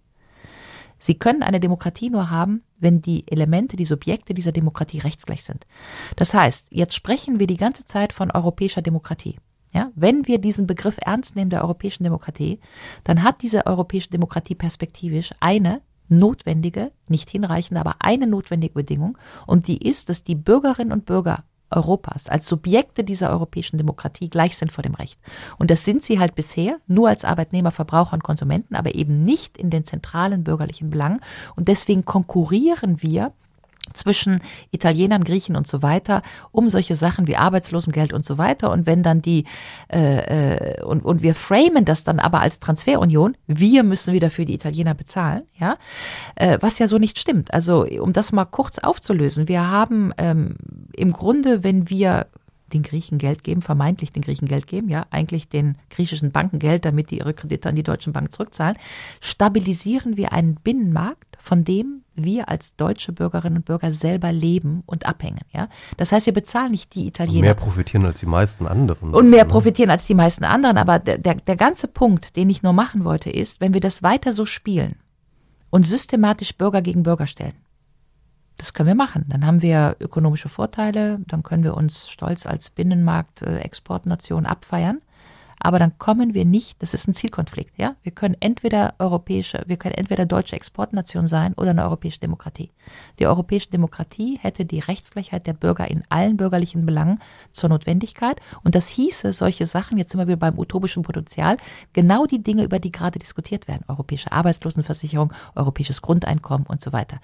So, jetzt kommen wir nochmal zur Rolle der Nationalstaaten. Warum haben wir das denn nicht? Es gibt ja verlässliche, zum Beispiel eine europäische Arbeitslosenversicherung, können wir ja sagen. Es gibt verlässliche, äh, Gerhard Lengsfeld zum Beispiel ist ein Sozialwissenschaftler, der das mehrfach in empirischen Studien abgefragt. Es gibt verlässliche sozialwissenschaftliche Studien, die sagen, dass sie irgendwas zwischen 50 bis 70 Prozent Mehrheiten generieren in Europa, zum Beispiel für europäische Arbeitslosenversicherung. Die Bürgerinnen und Bürger Europas hätten nichts dagegen. Der Punkt ist, die entscheiden das aber nicht. Das wird ja entschieden im Rat. Es wird entschieden von Staats- und Regierungschefs, die da eben im ECOFIN-Council oder in, in irgendeiner Ratsformat sitzen und die entscheiden das dann. Und zum Beispiel ist die Frage der europäischen Arbeitslosenversicherung, die lag ja 2014 schon mal auf dem Ratstisch. Damals Laszlo Andor, der ungarische Sozialkommissar, hatte da Entwürfe vorgelegt. Die wurde damals abgelegt vom deutschen Wirtschaftsminister, damals Sigmar Gabriel, der sich dagegen ausgesprochen hat mit dem Argument, dann müssen ja die Deutschen für die anderen bezahlen. Ja? Und dieses Argument ist aber einfach billig, weil es übersieht, dass erstmal, wenn wir eine europäische Demokratie wollen, müssen die Bürger gleich sein, auch in sozialen Fragen. Es übersieht aber vor allem, dass wir nicht für die Italiener zahlen, sondern für die Stabilisierung eines Binnenmarktes, von der wir, von dem wir am meisten profitieren.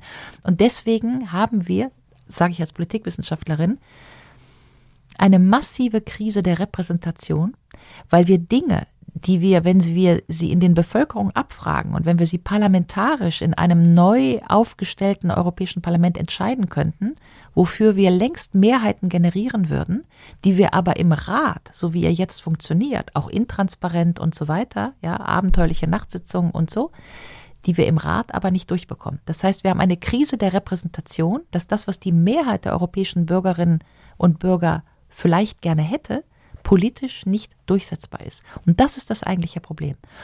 Und dann letzter Punkt zu diesem Fragenkomplex noch ähm, die Nation und mein zweites Buch. Ich habe mein zweites Buch geschrieben, um, weil ich mit dem ersten Buch ja, warum Europa eine Republik werden muss, erfahren habe, dass die Nation offensichtlich irgendwie sowas ist, wovon die Leute nicht lassen können. Also emotional, so wissen Sie, es ist wie, wenn Sie so Debatten haben über Veganismus, ne? Also so, nimm mir nicht mein Stück Fleisch weg, so. Das ist echt so ein bisschen das Gleiche, ja. Dann habe ich gedacht, ja, dann, ja, äh, und dann geht es immer gleich nach hinten los und dann, dann, dann, dann, dann kriegt man die ganzen plausiblen, vernünftigen Argumente für die Europäische Republik nicht durch die Tür. Und dann habe ich gelernt, dass die meisten Leute mit Europäischer Republik gleich den Superstaat assoziieren. Oh, Europa äh, bestimmt alles und nimmt mir die Identität. Dabei nimmt die Europäische Republik gar nicht die Identität. Im Gegenteil, ja. Also die Europäische Republik hat ja, um nochmal kurz diese Utopie äh, zu beschreiben, hätte ja, äh, so habe ich das angelegt, ähm, als institutionelle Grundlage europäische Regionen, die wir alle kennen, äh, aus den Zeiten vor den Nationalstaaten, Bayern, Sachsen, äh, Elsass, ähm, äh, die Bretagne, ähm, Schottland, Katalonien, Böhmen, ja, also all diese im Grunde alten Königtümer, ja, aus denen ja die heutigen Nationalstaaten im Grunde irgendwie über verschiedene Linien der Geschichte entstanden sind. Das heißt, es gibt das ja kurzer Zeit im Endeffekt, ne? Ja, 150 Jahre, ja. Also ich meine, wir haben ja vergessen, können wir es mal kurz ein bisschen anekdotisch erzählen, ja, aber noch 1924, ja, wäre das Rheinland ja wahrscheinlich unabhängig geworden, wenn nur Adenauer, der damals Bürgermeister von Köln war, wenn der mit den Separatisten gegangen wäre, dann hat er doch kalte Füße bekommen, ist nicht mit den Separatisten gegangen, aber Adenauer Adenauer hat sich natürlich immer über die Preußen aufgeregt, ja. Also zu glauben, dass wir jetzt hier irgendwie so alle deutsch sind oder so, das stimmt doch nicht. Wir sind doch Hessen, Sachsen, Rheinländer. Ich weiß genau, dass ich aus dem Rheinland komme und ob ich in Wien oder in München lande, ja, da sage ich mir, schön hier, ja, aber äh, dass Bayern zu Deutschland gehört und Österreich nicht zu Deutschland gehört, ist, wie wir ja wissen, auch ein Zufall der Geschichte und es hätte ja auch anders sein können, ja. Wir hatten ja schon mal vor, dass Österreich zu Deutschland gehört und die Bayern wollten auch schon mal raus aus dem Staatsverband. Also das sind tatsächlich äh, historische Prozesse, die dann dazu führen, dass irgendwann mal die und die bestimmten Völker in einer Nation sich wiederfinden. Aber hier ist genau der Punkt. Es finden sich eben zum Beispiel in Spanien ja vier Königreiche, Andalusien, Kastilien, Katalan. Wir reden jetzt immer nur von Katalanen, ja. Aber die Basken, Kastilia sind vier ehemalige Königtümer, die sich heute im heutigen Spanien wiederfinden. Durch verschiedene Zufälle der Geschichte finden sich heute 16 Bundesländer, ja, in dieser Nation Deutschland wieder. Aber was macht uns denn zur Nation? Doch nicht die Identität. Ich kann Ihnen als Rheinländerin sagen, meine Kirmes da im Rheinland, das ist echt was anderes als das Oktoberfest, ja. Das heißt, ich habe doch keinen identitären Bezug zu Bayern und ich habe auch keinen identitären Bezug zu Hamburg und keinen zu MacPom, ja. Was ich aber mit den deutschen Bürgerinnen und Bürgern in MacPom und in München teile, ist meine soziale Sicherung, ja. Ist, dass am Ende des Tages ich rechtsgleich bin mit den anderen Bürgerin dieser Republik, weil ich zum Beispiel Hartz IV bekomme und weil irgendjemand, der aus Griechenland kommt, es nicht bekommt. Ja? Und da liegt der Punkt. Und deswegen wollte ich nur versuchen, eine Definition von Nation anzubieten, die diesen Punkt, dass Nation in letzter Konsequenz etwas ist, die Nation sind diejenigen, die über die soziale Frage gemeinsam entscheiden und die sich aus einer bestimmten historischen Entwicklung heraus erkennen als eine Gruppe von Menschen, die in interdependenten sozioökonomischen Abhängigkeiten steht und die aus der Erfahrung dieser sozioökonomischen Abhängigkeit, man nennt das einen Prozess der Vergesellschaftung, die aus dieser Erfahrung heraus beschließen, die soziale Frage gemeinsam zu beantworten. Wenn das so ist, und das führe ich in meinem zweiten Buch aus, dann könnte man die These machen, dass wir als Europäer durch den Binnenmarkt, durch die Euro schon längst in einem Prozess der sozioökonomischen Abhängigkeit stehen, weil eine Währung ist schon ein Sozialvertrag, dass wir auch längst schon in wirklich tiefgreifenden Prozessen der Vergesellschaftung stehen. Ja, ich gebe mal ein Beispiel, ist ein weibliches, feministisches Beispiel, ja, aber wir haben unter anderem über den Euro die Geburtenrate zwischen Frankreich und Deutschland, die hat sich angenähert. Die, die Deutschen mehr, die Franzosen ein bisschen runter. Ja, es war früher vor 20 Jahren weiter auseinander, weil die Franzosen hatten so eine Dreikindpolitik Politik, das wurde so staatlich gefördert, die Deutschen halt nicht, ja. Das hat sich angenähert. Warum? Weil es einfach teuer ist, Kinder zu haben, ja. Sie brauchen größere Wohnungen, mehr Schulen, lalala, äh, Kinderbetreuung, ja. Und in dem Moment, wo sie in einer Währung sind, kann die Franzosen nicht mehr sagen, wir geben, keine Ahnung was, 11 Prozent äh, von einem äh, städtischen Budget für Kinderbetreuung aus, machen das alles for free und die Deutschen machen das gar nicht, ja. Das hat sich jetzt angeglichen. Und das ist zum Beispiel so ein prototypisches Beispiel für einen Prozess der Vergesellschaftung, wo die Tatsache, dass wir in einer Währung sind, uns realisieren lässt, dass wir eben nicht mehr sozioökonomische Fragen alleine bestimmen, national bestimmen, sondern dass wir die zusammen bestimmen sollten, weil wir uns dieser sozioökonomischen Abhängigkeit bewusst werden. Und dieses Argument bürste ich dann eben utopisch durch und sage, wenn das so ist, dann sind wir eigentlich in einem Prozess der Vergesellschaftung in Europa, der uns erkennen lässt, eigentlich sind wir schon eine Nation.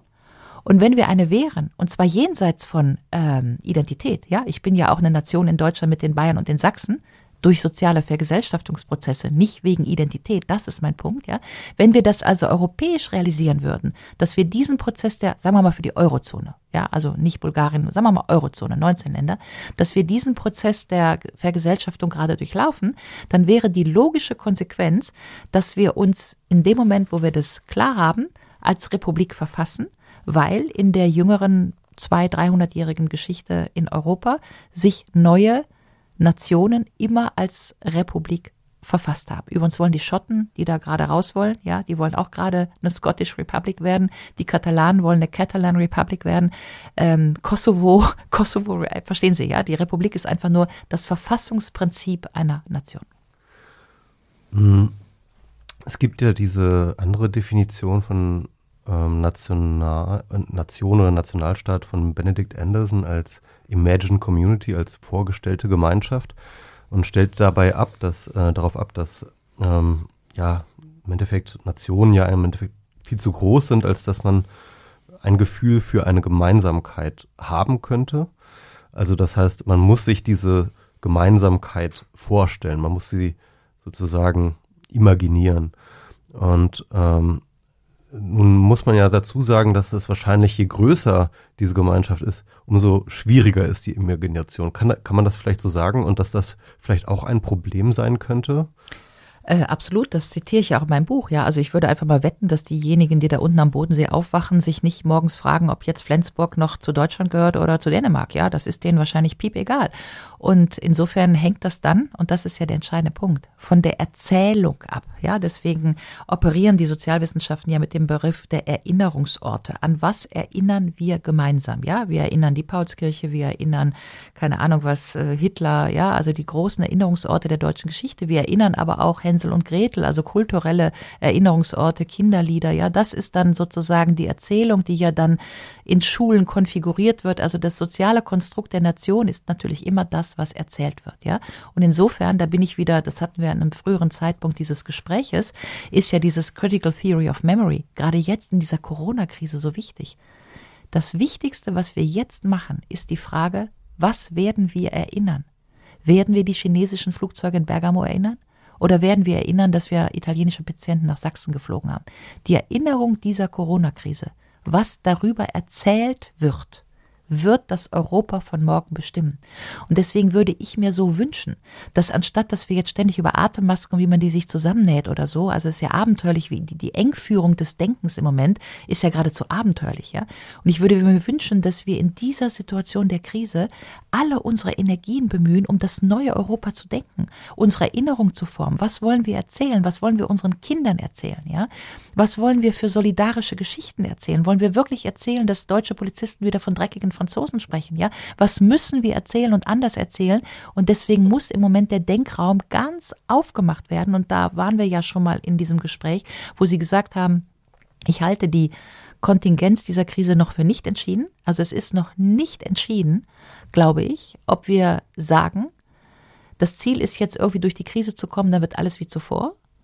Oder ob das Ziel dieser Krise ist zu sagen, wir haben eine Krise und vielleicht ist sie ein Geschenk oder eine Chance, wie man sagt. Und wir nehmen diese Krise, um Dinge, die wir eh schon verändern wollten, wo wir eh schon Unwohlsein hatten, wie wir als Gesellschaft aufgestellt waren, um diese Dinge zu ändern. Wir lernen jetzt, wir machen alle Homeoffice. Vielleicht müssen wir das nächste Mal nicht mehr zu einem Meeting fliegen. Wir schützen das Klima. Wir lernen, dass wir über eine neoliberale Agenda unsere Gesundheitssysteme kaputt gespart haben. Vielleicht machen wir es morgen besser. Wir lernen, dass die Frauen uns gerade, ja, die weiblichen Angestellten, Kassiererinnen, Altenpflegerinnen uns durch diese Krise systemrelevant retten. Vielleicht schließen wir nach der Krise das Gender Pay Gap, ja? 22 Prozent mehr für alle Frauen linear wäre für mich auch eine Forderung, wo wir sagen, wir machen es nach der Krise anders. Nochmal, ich halte das noch für nicht entschieden, ja, ob nachher alles so weitergeht, wenn was weitergeht wissen wir noch nicht, wie wir landen, ja, wie wir da rauskommen, äh, oder ob wir eben das utopische Potenzial generieren und zwar auch für Europa. Sollten wir es für Europa sozusagen generieren, dann sitze ich hier und sage, den Vorschlag, den ich zu bieten habe, und das ist genau Ihre Frage nach dem Memory, ja, ist, bauen wir zusammen einen Staat oder bauen wir zusammen einen Staat? Weil was die Nation macht, ist im Grunde der Akt des gemeinsamen Staatsgründens. Fragen Sie mal alte Israeli, ja, die 48 noch dabei waren, als diese Staatsgründung Israel, ja, die kriegen glänzende Augen, wenn die anfangen von ihren Kibbutz-Erfahrungen der 1950er Jahre in Israel zu erzählen, ja. Und was ist das? Das ist die Erinnerung daran, etwas gemeinsam getan zu haben. Das übrigens können wir auch runterbrechen bei Ehen genau das Gleiche, ja.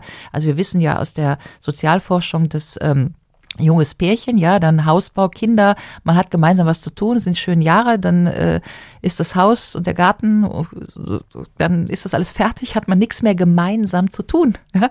Und spätestens dann fängt oft die Beziehung an zu kriseln. Das heißt, was ist die Nation?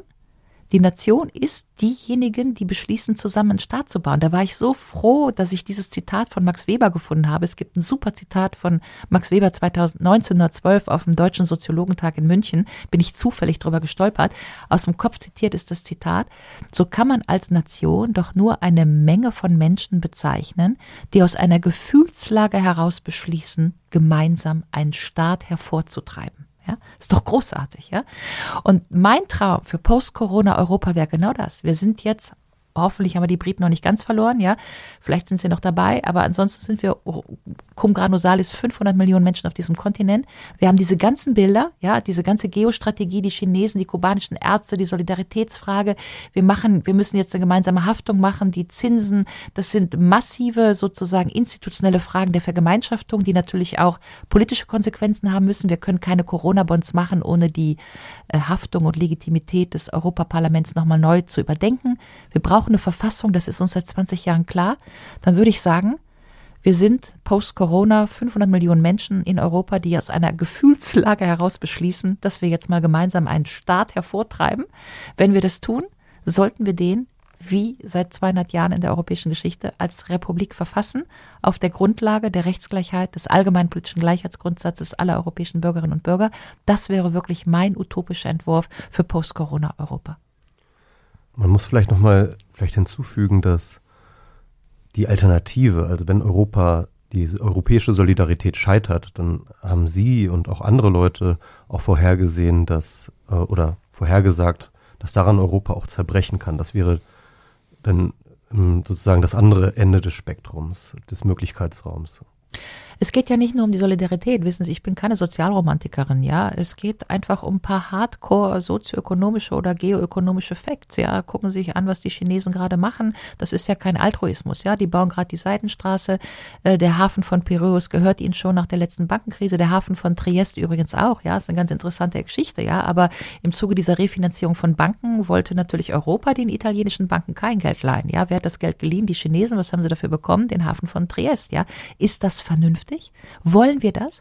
Wollen, also ich meine, da nochmal mitzudenken, dass die Chinesen ähm, vielleicht keine Demokratie sind, wie wir sie kennen, dass mit der Seidenstraße auch die Abhörstraße kommt, um das mal so zu formulieren, ja, also da muss man ja jetzt nur mal TikTok und diese ganzen Apps und was da an Datenerfassung, so, da können wir uns einfach mal fragen, stellen wir europäische Souveränität dagegen? G5, hier diese 5G-Diskussion, ja, wollen wir da unabhängig sein, wollen wir so.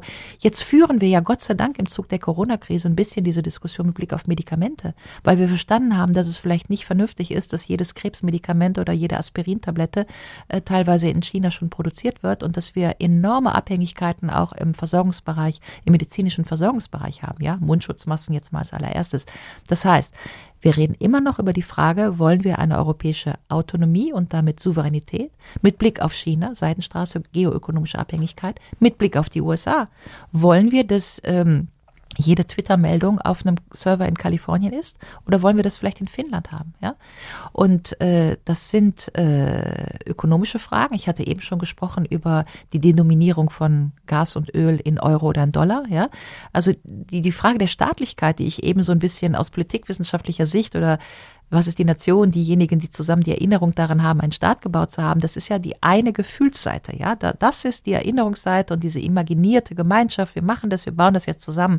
Und das andere ist eben das Soziale. Wir sind diejenigen, die jetzt über die soziale Frage gemeinsam entscheiden. Und das dritte ist aber, wie sind, wie ist Europa dann in der Welt aufgestellt, ja? Sind wir dann eine Einheit, die nach außen in der internationalen Arena tatsächlich mit der berühmten einen Stimme spricht und die sich nicht äh, UNO-Sicherheitsrat, wo auch immer, nochmal äh, zerfleischt, ja? Ich wäre dafür, dass wir das tun. Jetzt ist die interessantere Frage, also wenn wir das nicht tun, kriegen wir denn den Rückfall in die Nationalismus? Ja, also verstehen Sie, äh, Tertium Datur ist ja immer so, ne, äh, ich glaube, so polarisierte, entweder machen wir jetzt einen europäischen Staat oder wir haben den Rückfall in die Nationalstaaten.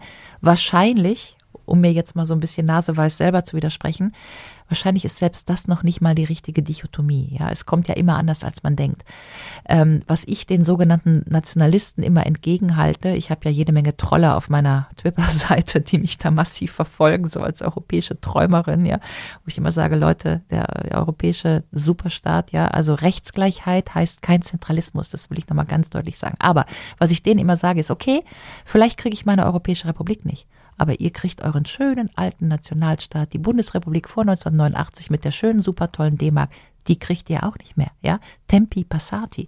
Und das ist ja, was die nicht verstehen, ja? Die haben ja so einen Nostalgiefilm und glauben, wenn es nur die Europäische Republik nicht gibt, dann kriegen sie irgendwie so ihren alten, tollen Nationalstaat wieder. Und das stimmt ja eben auch nicht. Äh, insofern ist es ganz interessant, sich mal ein paar Metatrends anzugucken. Die Metatrends sind was? Die Metatrends sind äh, Städtenetzwerke, ja? Das, wir werden demnächst vielleicht gar nicht mehr von Nationalstaaten sprechen, weil wir Tokio, Paris, äh, Kairo, ja, die 15 Millionen Städte in, mit Glasfieber, also dass wir sozusagen eine Welt haben, äh, die äh, Knotenpunkte hat und da drum leeres Land, ja, Stadtflucht, diese ganzen Geschichten.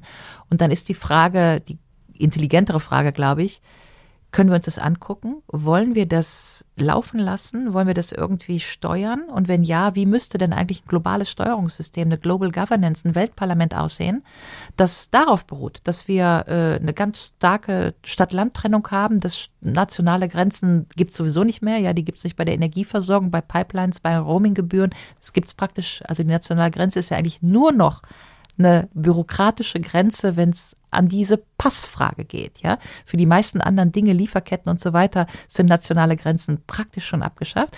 So und wie gehen wir damit um und was hieße das für das für die Neukonstruktion einer intelligenten Weltdemokratie im 21. Jahrhundert? Das sind die Fragen, die mich interessieren. Ja, also ich hänge an der Europäischen Republik als Vorstufe, weil ich das ein schönes reales Experimentierlabor äh, in Europa fände, dass wir jetzt schon mal sagen, wir fangen damit an. Wir haben das kapiert, ja.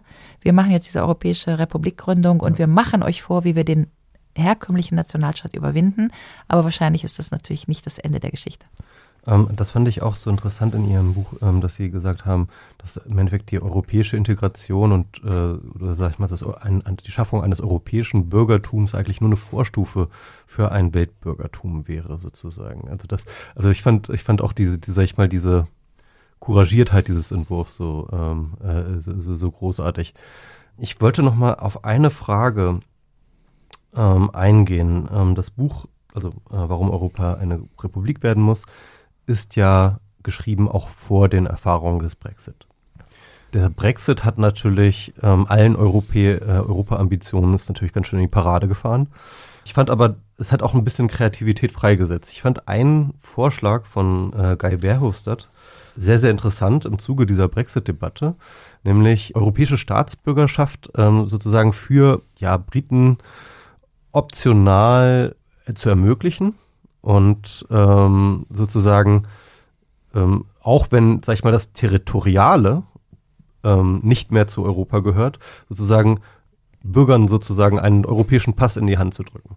Und man könnte das eigentlich sagen, dass das ähm, in sich ziemlich stark orientiert an eigentlich so einem Plattformgedanken. Ja, also das heißt plötzlich sozusagen Europa als Plattform, wo ich, ich glaube, waren das nicht auch die Esten, die haben auch so eine Art äh, von virtueller Staatsbürgerschaft oder so, haben die eingeführt.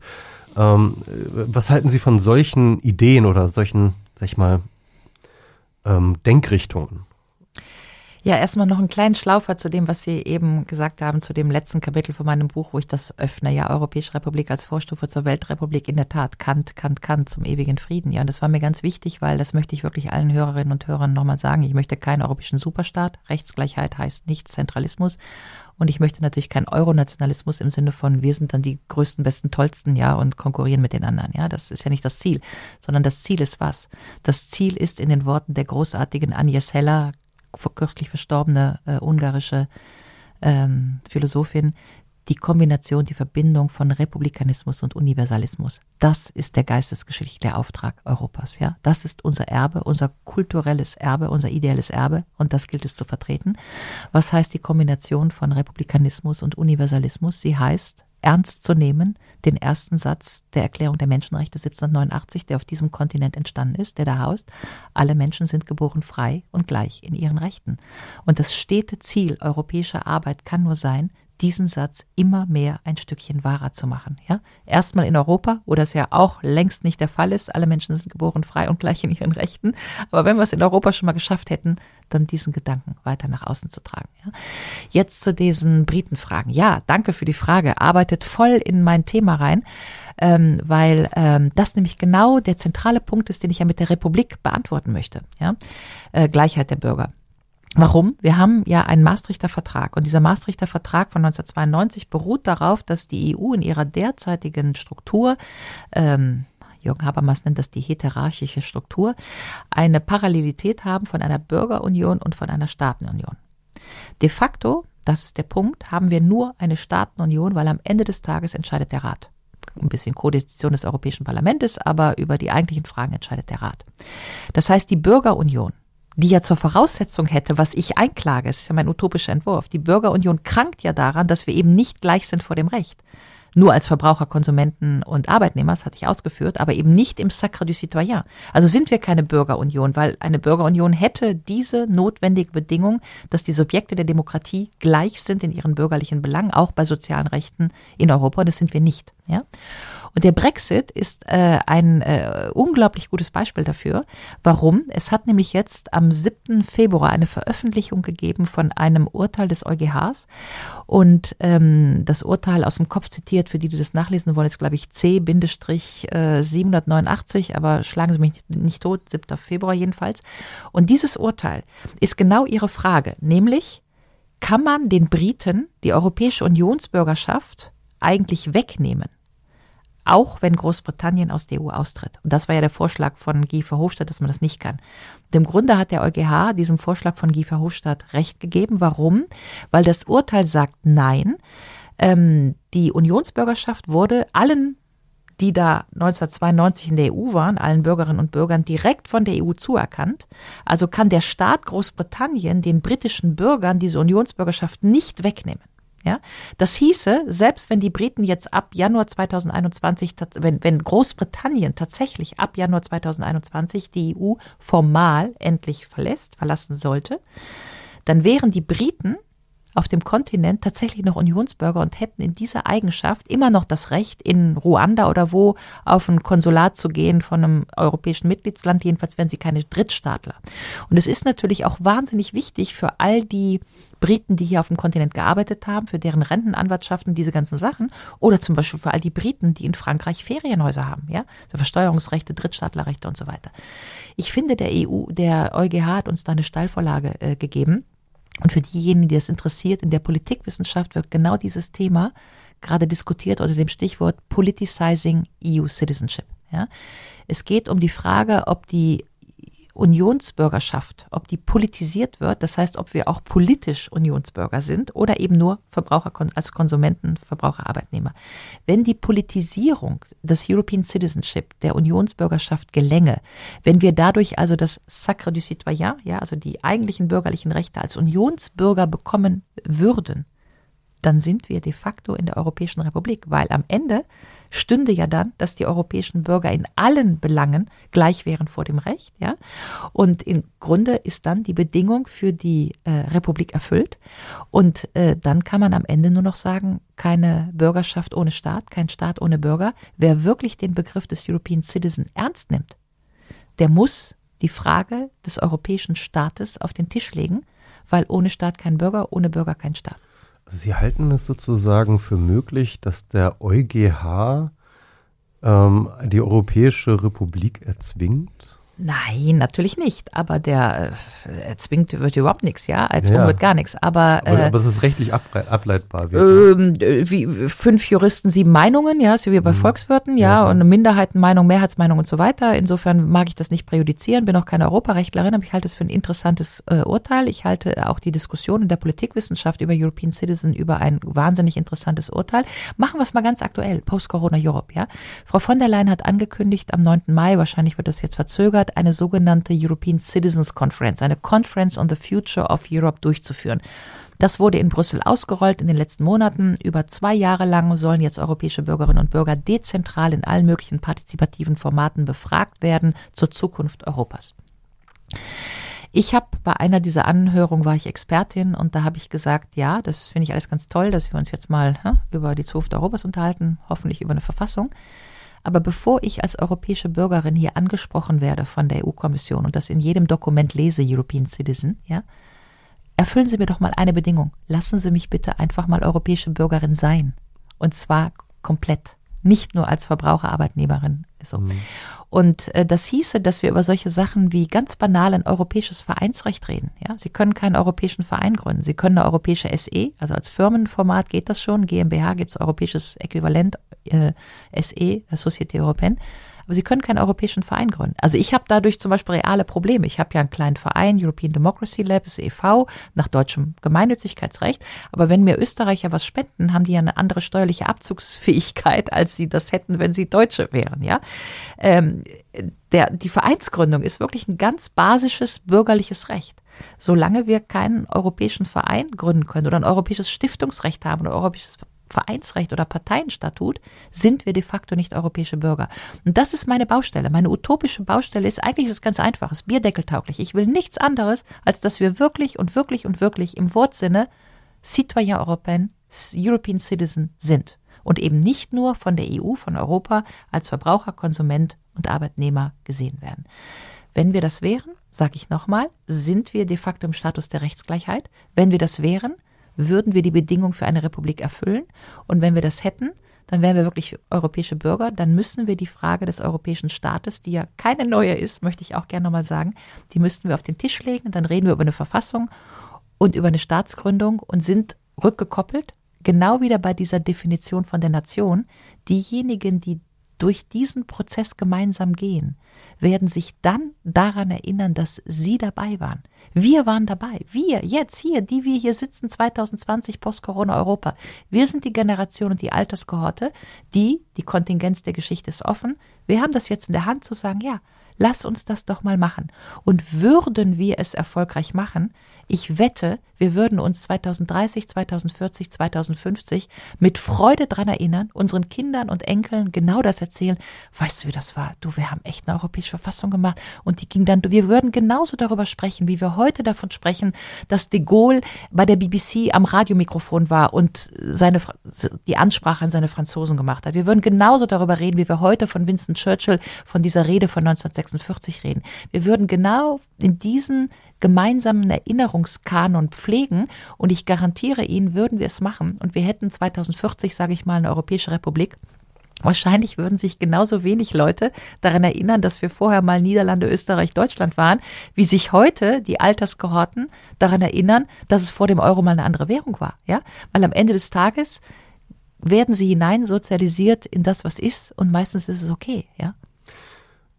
Diese Kontingenz Situation, in der wir momentan sind, die bringt einen natürlich auch auf ganz andere Pfade. Vielleicht nochmal so als Erklärung, weil ich, ich komme mehr so aus dieser Internetgeneration, also ich bin so mit diesen die digitalen Medien aufgewachsen und äh, mich hat auch dieser äh, Guy Verhofstadt-Vorschlag äh, ähm, auch deswegen so angesprochen oder hat irgendwas in mir ausgelöst, weil ich allgemein dieses Prinzip Gemeinschaft aufgrund von Geografie zu organisieren, von Territorialität, grundsätzlich gar nicht mehr so plausibel finde, wie das vielleicht sozusagen traditionell gesehen wird. Und, und deswegen, ähm, das ist sozusagen auch so mein Ansatzpunkt, von dem ich ausdenke, inwiefern sozusagen eine Bürgerschaft als eine Form von Menschen, die sich zusammen gemeinsam Regeln geben, die sich gemeinsam, äh, die gemeinsame Erinnerungen haben, die gemeinsame Institutionen aufbauen, äh, inwieweit die, notwend die notwendig in einem zusammen umzirkelbaren Territorium sein müssen. Also die, diese Plausibilität, die, die, die gibt es irgendwie, glaube ich, in meiner Generation vielleicht in der nächsten noch weniger, ja.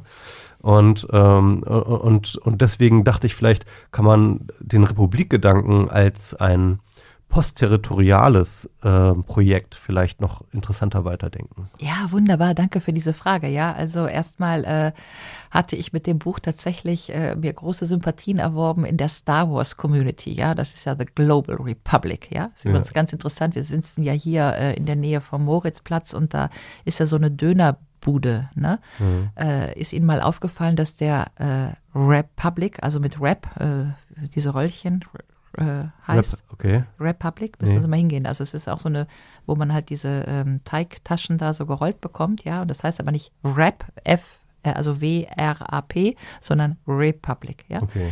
Ähm, also die Republik, das ist mein Punkt hier. Und das ist genau, spricht in Ihre Frage hinein. Ich habe dazu übrigens auch linguistische Forschung gemacht. Der Republikbegriff ruft offensichtlich so eine Art äh, anthropologische Grunddeterminante ab. Ja, anthropologisch vielleicht nicht, aber seit Platon gehen wir hier auf diesem Kontinent mit dem Republikbegriff spazieren. Das heißt, jeder hat irgendwie eine Vorstellung, was das ist.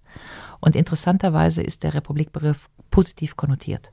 Es ist eigentlich eher schade, dass der Republikbegriff inzwischen pervertiert wurde. Ja, die bayerischen Republikaner oder Donald Trump, um Gottes Willen, Republikaner oder zum Beispiel auch Marie Le Pen, ne? La République, La République, ja, je suis la République, so. Das ist eigentlich schade, dass uns die Populisten den Republikbegriff in seiner ganzen organischen Dimension für die Gestaltung des Gemeinwesens eigentlich aus der Hand genommen und missbraucht haben, genau wie die Neoliberalen äh, sozusagen die, die, die vernünftigen Wirtschaftsliberalismus pervertiert haben. Ja, es sind so Begriffe, die eigentlich auch pervertiert wurden. Aber bleiben wir dabei. Kann man den Republikbegriff sozusagen digital öffnen? Ja. Ähm, Sie sprechen mit der falschen. Ich bin echt zu alt dafür. Ja, ich merke das so krass gerade. Ich bin 64 geboren, ich bin 55. Ich kann das ganze Zeug. Ich kann auch irgendwie so ein bisschen ne, Computer, äh, Webseiten und irgendwie hat man mir es beigebracht. Aber ich bin natürlich kein Digital Native. Ja. Und es ist eine ganz krasse ähm, zwischen mir und nicht nur meinen eigenen Söhnen, die jetzt so 30 sind, sondern zwischen mir und irgendwie so einem Zehnjährigen, die mit Wischen aufgewachsen sind, ja, da sind ja Lichtjahre dazwischen. Das heißt, ähm, ich selber habe fast kein Verständnis mehr darüber, kann ich ja auch gar nicht, in was die hineinsozialisiert werden, weil ich wurde ja anders auch technisch sozialisiert, ja. Also ganz interessant zum Beispiel haben sich Studien von Vierjährigen, die können nicht mehr an so einem alten Radio tunen. Die wissen nicht mehr, dass wenn man ein Rädchen bewegt, dreht, dass dann der Regler sich auf so eine Achse verschiebt. Weil die ja nur noch wischen und drücken. Ja? Das heißt, die Transferleistung, dass ich da ein, ein Rädchen drehe und dadurch ein Regler sich schiebt, ja, die ist bei den ganz jungen Kindern im Moment nicht mehr da. Ja? Okay, so be it. Ja, wir haben immer technologische Sprünge gemacht. Ich merke nur, dass der Sprung, den wir jetzt gerade machen, äh, ganz massiver ist. Und insofern zurück zu Ihrer Frage. Es ist ja das letzte Kapitel von meinem Nationenbuch, wo ich im Grunde auch so einen kleinen witzigen Ausstieg aus dem Buch mache und sage, Leute, Europäische Republik oder zurück zum Nationalstaat ist doch die völlig andere Debatte. Wir sitzen längst schon in der Berliner S-Bahn, ja, und jeder ist in seiner eigenen Welt. Und wir haben jetzt demnächst die Nation der Yoga trinkenden, über 50-jährigen äh, Grüntee trinkenden Frauen, ja, zu der ich mich dann anmelden würde. Und dann gibt's noch die Rapper-Nation und die Banker-Nation, die Milliardärsfraktion und die alle können eine Nation gründen im Internet, ja, und sich über Bitcoins oder was, äh, elektronische Währungen Libra da irgendwie eine Währung zu sortieren und auf welchem physischen Raum ich bin, ja, also die sozusagen die, die komplette Trennung des physischen Raums mit dem ideellen Raum, ja, wo, wo, wo fühle ich mich zugehörig, wo ist meine YouTube-Blase und meine Facebook-Blase und meine Facebook-Nation, ja, wo zahle ich Steuern vielleicht mit Libra oder PayPal? Und das kann ja wahrscheinlich, vielleicht sogar, äh, im gleichen physischen Raum stattfinden. Man guckt sich auch nicht mehr an. Also man sitzt ja in der U-Bahn, man guckt sich ja nicht mehr an. Man guckt ja nicht mal den gleichen Tatort, geschweige denn redet man am nächsten Tag noch über den gleichen Tatort. Man kann das jetzt für gesellschaftlich sehr bedenklich halten, ja. Also dass wir sozusagen auf dem gleichen physischen Manche Raum. twittern über den Tatort, ne? Das, ja. Das ist ein großes Thema immer. Ist noch ein großes Thema. Ich, ja, ich kann Ihnen sagen, ich bin noch groß geworden in den 60er Jahren. Da gab's Lassie und Flipper und Tatort und äh, keine Ahnung, zwei Fernsehkanäle. Und da war völlig klar, dass 60 oder 70 Millionen Deutsche über das Gleiche reden. Das können Sie heute nicht mehr voraussetzen. Ja? Und insofern hat natürlich die Fragmentierung von Öffentlichkeiten was mit der Entkoppelung von Territorien zu tun. Ich kann das nicht ausleuchten. Ich glaube, das ist ein riesengroßes Forschungsthema. Ich glaube, man kann es in zwei Richtungen wenden, wie alles. Es ist ja alles dialektisch, ja. Also entweder machen wir daraus die große Utopie, dass jeder in seiner Welt leben kann und sich sozusagen in der ideellen digitalen Welt seine Währung, seine Nation irgendwie äh, kreiert, ja, ist ja Konstruktion. Oder aber wir können es als äh, unter anderen Gesichtspunkten, anthropologischen äh, Gesichtspunkten, als eine problematische Entwicklung der Menschheit äh, bezeichnen, ja, wo wir dann auch wieder mal auf Corona gucken könnten und mal gucken, uns fragen können, was passiert denn da eigentlich? Ja, alle haben jetzt einen Kopfhörer auf, ja, demnächst haben wir noch eine Maske auf. Das heißt, äh, was, also wenn Umberto Eco im Foucault'schen Pendel sagt, ja, dass wir sieben, die Männer sieben, die Frauen acht Öffnungen haben, um die Welt wahrzunehmen. Da macht Echo einen großen Film draus. Ja, ich will das jetzt nicht ausführen, ja. Aber die Augen, die Ohren, die Nase, so. Jetzt haben wir schon die Ohren zu mit den Kopfhörern. Jetzt demnächst haben wir einen Mundschutz, Nase zu. Ja, also Sinne, Sinne. Ja, Handschuhe an, weil alles ist dreckig. Ja, was nehmen wir noch wahr? Also Sie können das wie alles im Leben in zwei Richtungen sehen. Ich sehe Ihre Utopie der Entkoppelung des politischen, der politischen Einheit vom physischen Raum. Und ich gehe mit, dass wir dahin denken sollten, um das irgendwie auch mal zu shapen, zu schälen, was, was machen wir da? Aber ich würde zumindest dialektisch in die Waagschale wählen können. Auch da ist die Kontingenz offen und wir können ganz woanders rauskommen, nämlich in einem Überwachungstotalitarismus la China, ja, und ständig, wir haben nur noch Mundschutz und Kopfhörer auf, ja, und, und wir gestalten gar nichts mehr, außer dass wir uns äh, wie die Roboter auf einem physikalischen Territorium begeben und unser eigen, das Einzige, was uns noch bleibt, ist so ein bisschen bunte Bilder auf einem Bildschirm, ja. Also das äh, kann man, glaube ich, auch in zwei Richtungen wenden und wir wissen es noch nicht. Ich zumindest weiß es nicht genau dort möchte ich nochmal auf etwas zu sprechen kommen, was ich nochmal in der äh, Warum Europa eine Republik werden muss, gefunden habe, was mich auch noch zum Nachdenken gebracht hat, ist halt diese Körperlichkeit von Europa, die Sie dort beschreiben. Also ähm, auch in dieser Gegenüberstellung zum Nationalstaat, der, der, der eher männliche Vaterstaat, ja, so sozusagen, ja, und die weibliche Europa, die auch mit sehr, sehr vielen weiblichen Eigenschaften ausgestattet ist. Und äh, Sie schreiben an einer Stelle auch, dass äh, ein, ein Europa muss ein postpatriarchales Europa werden. Und können Sie vielleicht nochmal diesen Zusammenhang von Körperlichkeit, Geschlecht und Europa nochmal äh, ganz kurz anreißen? Bitte. Gerne. Das war natürlich sozusagen mein Lieblingskapitel, ja, was ich da in dieses Buch noch reingebrettert habe, weil ich einfach echt auf während der Bankenkrise zu oft mit irgendwelchen, Entschuldigung, alten weißen Männern in Talkshows gesessen habe und mir gedacht habe, was ist denn bei euch los? Ja, also wenn Sie da mit Hans-Werner sind oder wem auch immer, mit den ewig gleichen Ökonomen, meistens ist man als einzige, ich, ich erinnere eine Sendung Phoenix, ja, da war ich mit wirklich mit vier Männern um die 70 in der Sendung und der Moderator sprach mich an mit der ersten Frage, um mir zu sagen, Frau Gero, Sie sind ja hier die Jüngste in der Sendung, ja, äh, wollen Sie vielleicht die erste Frage nach der Zukunft Europas beantworten? Da habe ich gesagt, hören Sie, ich bin 50 Jahre und die Tatsache, dass ich hier die Jüngste in der Sendung bin, ist das Problem dieser Sendung. Ja? Also das war so abenteuerlich, was wir uns da während der Bankenkrise geleistet haben. Es waren nur Männer, die nur über Geld geredet haben, nur über Mehrwertsteuer in Griechenland, ja, als hätte davon irgendjemand eine Ahnung. Und das war die Engführung der Gedankenwelt, die wir während der Bankenkrise hier im deutschen Fernsehen verhandelt haben. Mich hat das echt abgeturnt und auch deswegen habe ich die Utopie geschrieben, weil ich den Denkraum öffnen wollte über das, was Europa ist. So, wenn Sie den Denkraum öffnen wollen über das, was Europa ist, fangen Sie damit an, was Europa ist. Eine phönizische Prinzessin, die irgendwann mal auf den Zeus gestiegen ist und diesem Kontinent damit ihren Namen gegeben hat. Und da gibt es halt eine wahnsinnig interessante Diskussion drüber, ähm, ob ähm, der Zeus sie verführt hat oder entführt hat. Ja, ist ganz wichtig. Ja, es gibt ja die eine, äh, Ovid, der halt sagt, der Zeus hat sie verführt und dann äh, wurde sie da geheiratet und so, alles schön, drei Kinder. Ja, aber es gibt natürlich eine matriarchalische Lesart äh, dieser ähm, Ursprungssaga von Europa und die ist, dass der Zeus, der musste Safran essen, damit er nicht aus dem Mund stinkt. Ja, das war halt ein alter Stier. Diese schöne phönizische Prinzessin hätte um Teufel nicht auf seinen Rücken gestiegen, wenn der sie nicht entführt hätte. Das ist ja dann ein anderer Gründungsakt, ja. Und daraus mache ich halt in dem Buch ähm, im Prinzip so ein archetypisches Kapitel, wo ich mir diese Männlichkeits-, Weiblichkeitsgeschichten nochmal angucke und dann eben auch sehr leicht feststelle, dass ähm, zum Beispiel, wenn wir an den Staat denken, Hobbes Leviathan, das ist ja dieser Mann mit dem Zepter, also Herrschaft ist immer männlich, ja, das ist immer Stab, Zepter, so, während äh, die weibliche Europa, die auf dem Stier eben entführ, entführt, nicht verführt wurde, ja, äh, da gibt's über die gesamten Jahrhunderte ganz interessante Abbildungen von Tizian bis heute.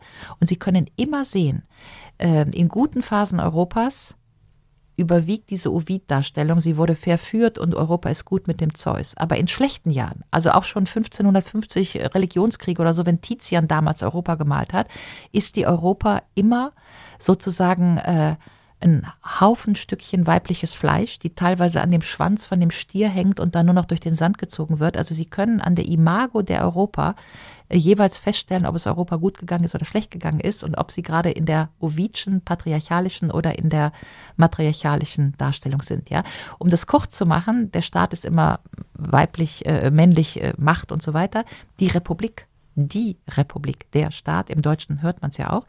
Ähm, im Französischen übrigens auch, ne? La République, l'État. Äh, die Republik säugt ihre Bürger. Ich habe ein wirklich schönes Bild gefunden aus Frankreich vom Jeu de Pomme. Da sitzt die Republik auf einem Stuhl, äh, schöne Frau, und hat an jeder Brust einen Bürger. Ja, und das Bild ist von Honoré, äh, Honoré Daumier von 1848. Und das, ich finde das einfach so schön. Ja, die Republik säugt ihre Bürger. Die Republik ist unveräußerlich, lässt sie nicht im Stich. Und ähm, daraus ähm, kann man ja was, also das ist nicht ein Binnenmarkt. Der Binnenmarkt hat für die Bürger keine Verantwortung. Ja, der Binnenmarkt ist der Markt, ist der Markt, der macht irgendwie Angebot, Nachfrage. Äh, der Binnenmarkt ist für die Bürger nicht verantwortlich. Er kümmert sich nicht, ja. Aber eine Republik kümmert sich. Deswegen würde ich ja gerne, Europäische Republik, gerne raus aus einem Europa, wo wir von einem Binnenmarkt regiert werden, hin in eine Republik, wo die Republik sich kümmert um die europäischen Bürgerinnen und Bürger. Und ähm, ja, das fand ich ähm, eigentlich mal wichtig, dass das aufgeschrieben wird. Super. Ich ähm, wäre jetzt mit meinen Fragen am Ende. Äh, vielleicht äh, haben Sie noch was, was Sie loswerden wollen? Oder? Nur ein großes Dankeschön. Ich habe mich echt gefreut. Ich fand es ein tolle, äh, tolles Gespräch. Bedanke mich dafür. Hoffe, dass die Hörerinnen und Hörer das auch schön finden. Und ähm, vielleicht das noch. Ähm, ich habe mich äh, damals, also das Buch ist ja jetzt schon vier Jahre alt, ähm, ich habe echt eine Welle bekommen, ja. Also es hatte wirklich, es ist über 50.000 Mal verkauft worden, was für ein Sachbuch mit Fußnoten und so echt viel ist, ja. Ich habe Vortrag um Vortrag gemacht äh, zu diesem Buch, bin durch ganz Europa getingelt, ja. Und ähm, das Interessante war, dass wenn immer ich in einem Saal war mit normalen Leuten, irgendwie junge Leute, Dresden, Köln, egal, auch alt, ja, der normale deutsche Saal, die meisten Leute, und nicht nur in Deutschland, auch in Lille, auch in Rennes, auch in, ja, da gehen sie durch die Tür und sagen, ja klar, Republik Europäen, das machen wir jetzt, ist doch völlig plausibel, ja. Aber wenn sie auch nur in die Nähe eines Politikers kommen, ja, der sagt ihnen, Utopistin, hören Sie auf zu spinnen, ja. Und seit vier Jahren denke ich darüber nach, wie wir das auflösen. Dass etwas, von dem ich, mein Bauchnabel, die Erfahrung der letzten vier Jahre mir sagt, das geht doch durch wie Butter. Da, da, da ist doch in keinem Saal irgendein Problem, ja. Also von den zwei oder drei AfD-Krakelern, die mir manchmal irgendwie was an den Kopf geschmissen haben, ist doch da gar kein Problem. Warum hat die Politik diese Idee noch nicht aufgegriffen, von der ich glaube, sie geht gerade durch wie Butter, ja? Und ähm, ich weiß das nicht, aber das ist die Frage, ähm, mit der ich gerade sozusagen echt oft ins Bett gehe. On the good side of the equation, äh, unter den Neuigkeiten, vielleicht das zum Abschluss ganz interessant die Perspektive einer föderalen Europäischen Republik steht, man mag es kaum glauben, jetzt im Parteiprogramm der Grünen. Ja, ist im letzten November da reingekommen. Da bin ich tatsächlich froh und stolz.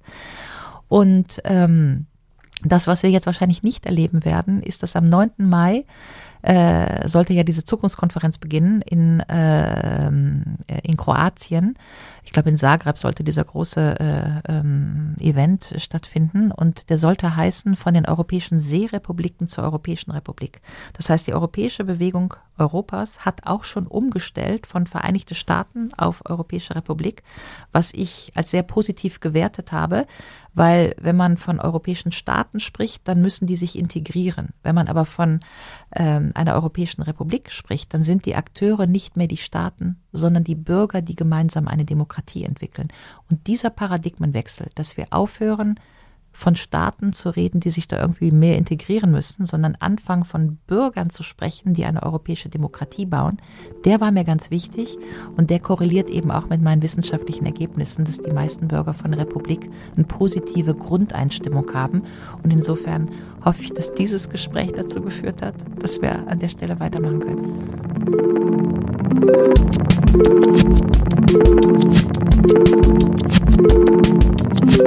Das war das Gespräch mit Ulrike Gero. Ich glaube, ähm, man merkt dem Gespräch an, dass wir beide das Gespräch sehr, sehr genossen haben, dass es ein sehr, sehr spannendes Hin und Her gab und ich habe jedenfalls wieder viel gelernt und ich hoffe, das geht euch auch so. Schaut bald wieder rein. Ihr findet uns unter planetb.4000herz.de. Außerdem könnt ihr dort kommentieren. Ihr könnt auch Mitglied beim Club werden club.4000herz.de. Außerdem könnt ihr uns eine E-Mail schreiben an planetb.4000herz.de. Vielen Dank, äh, bis zum nächsten Mal.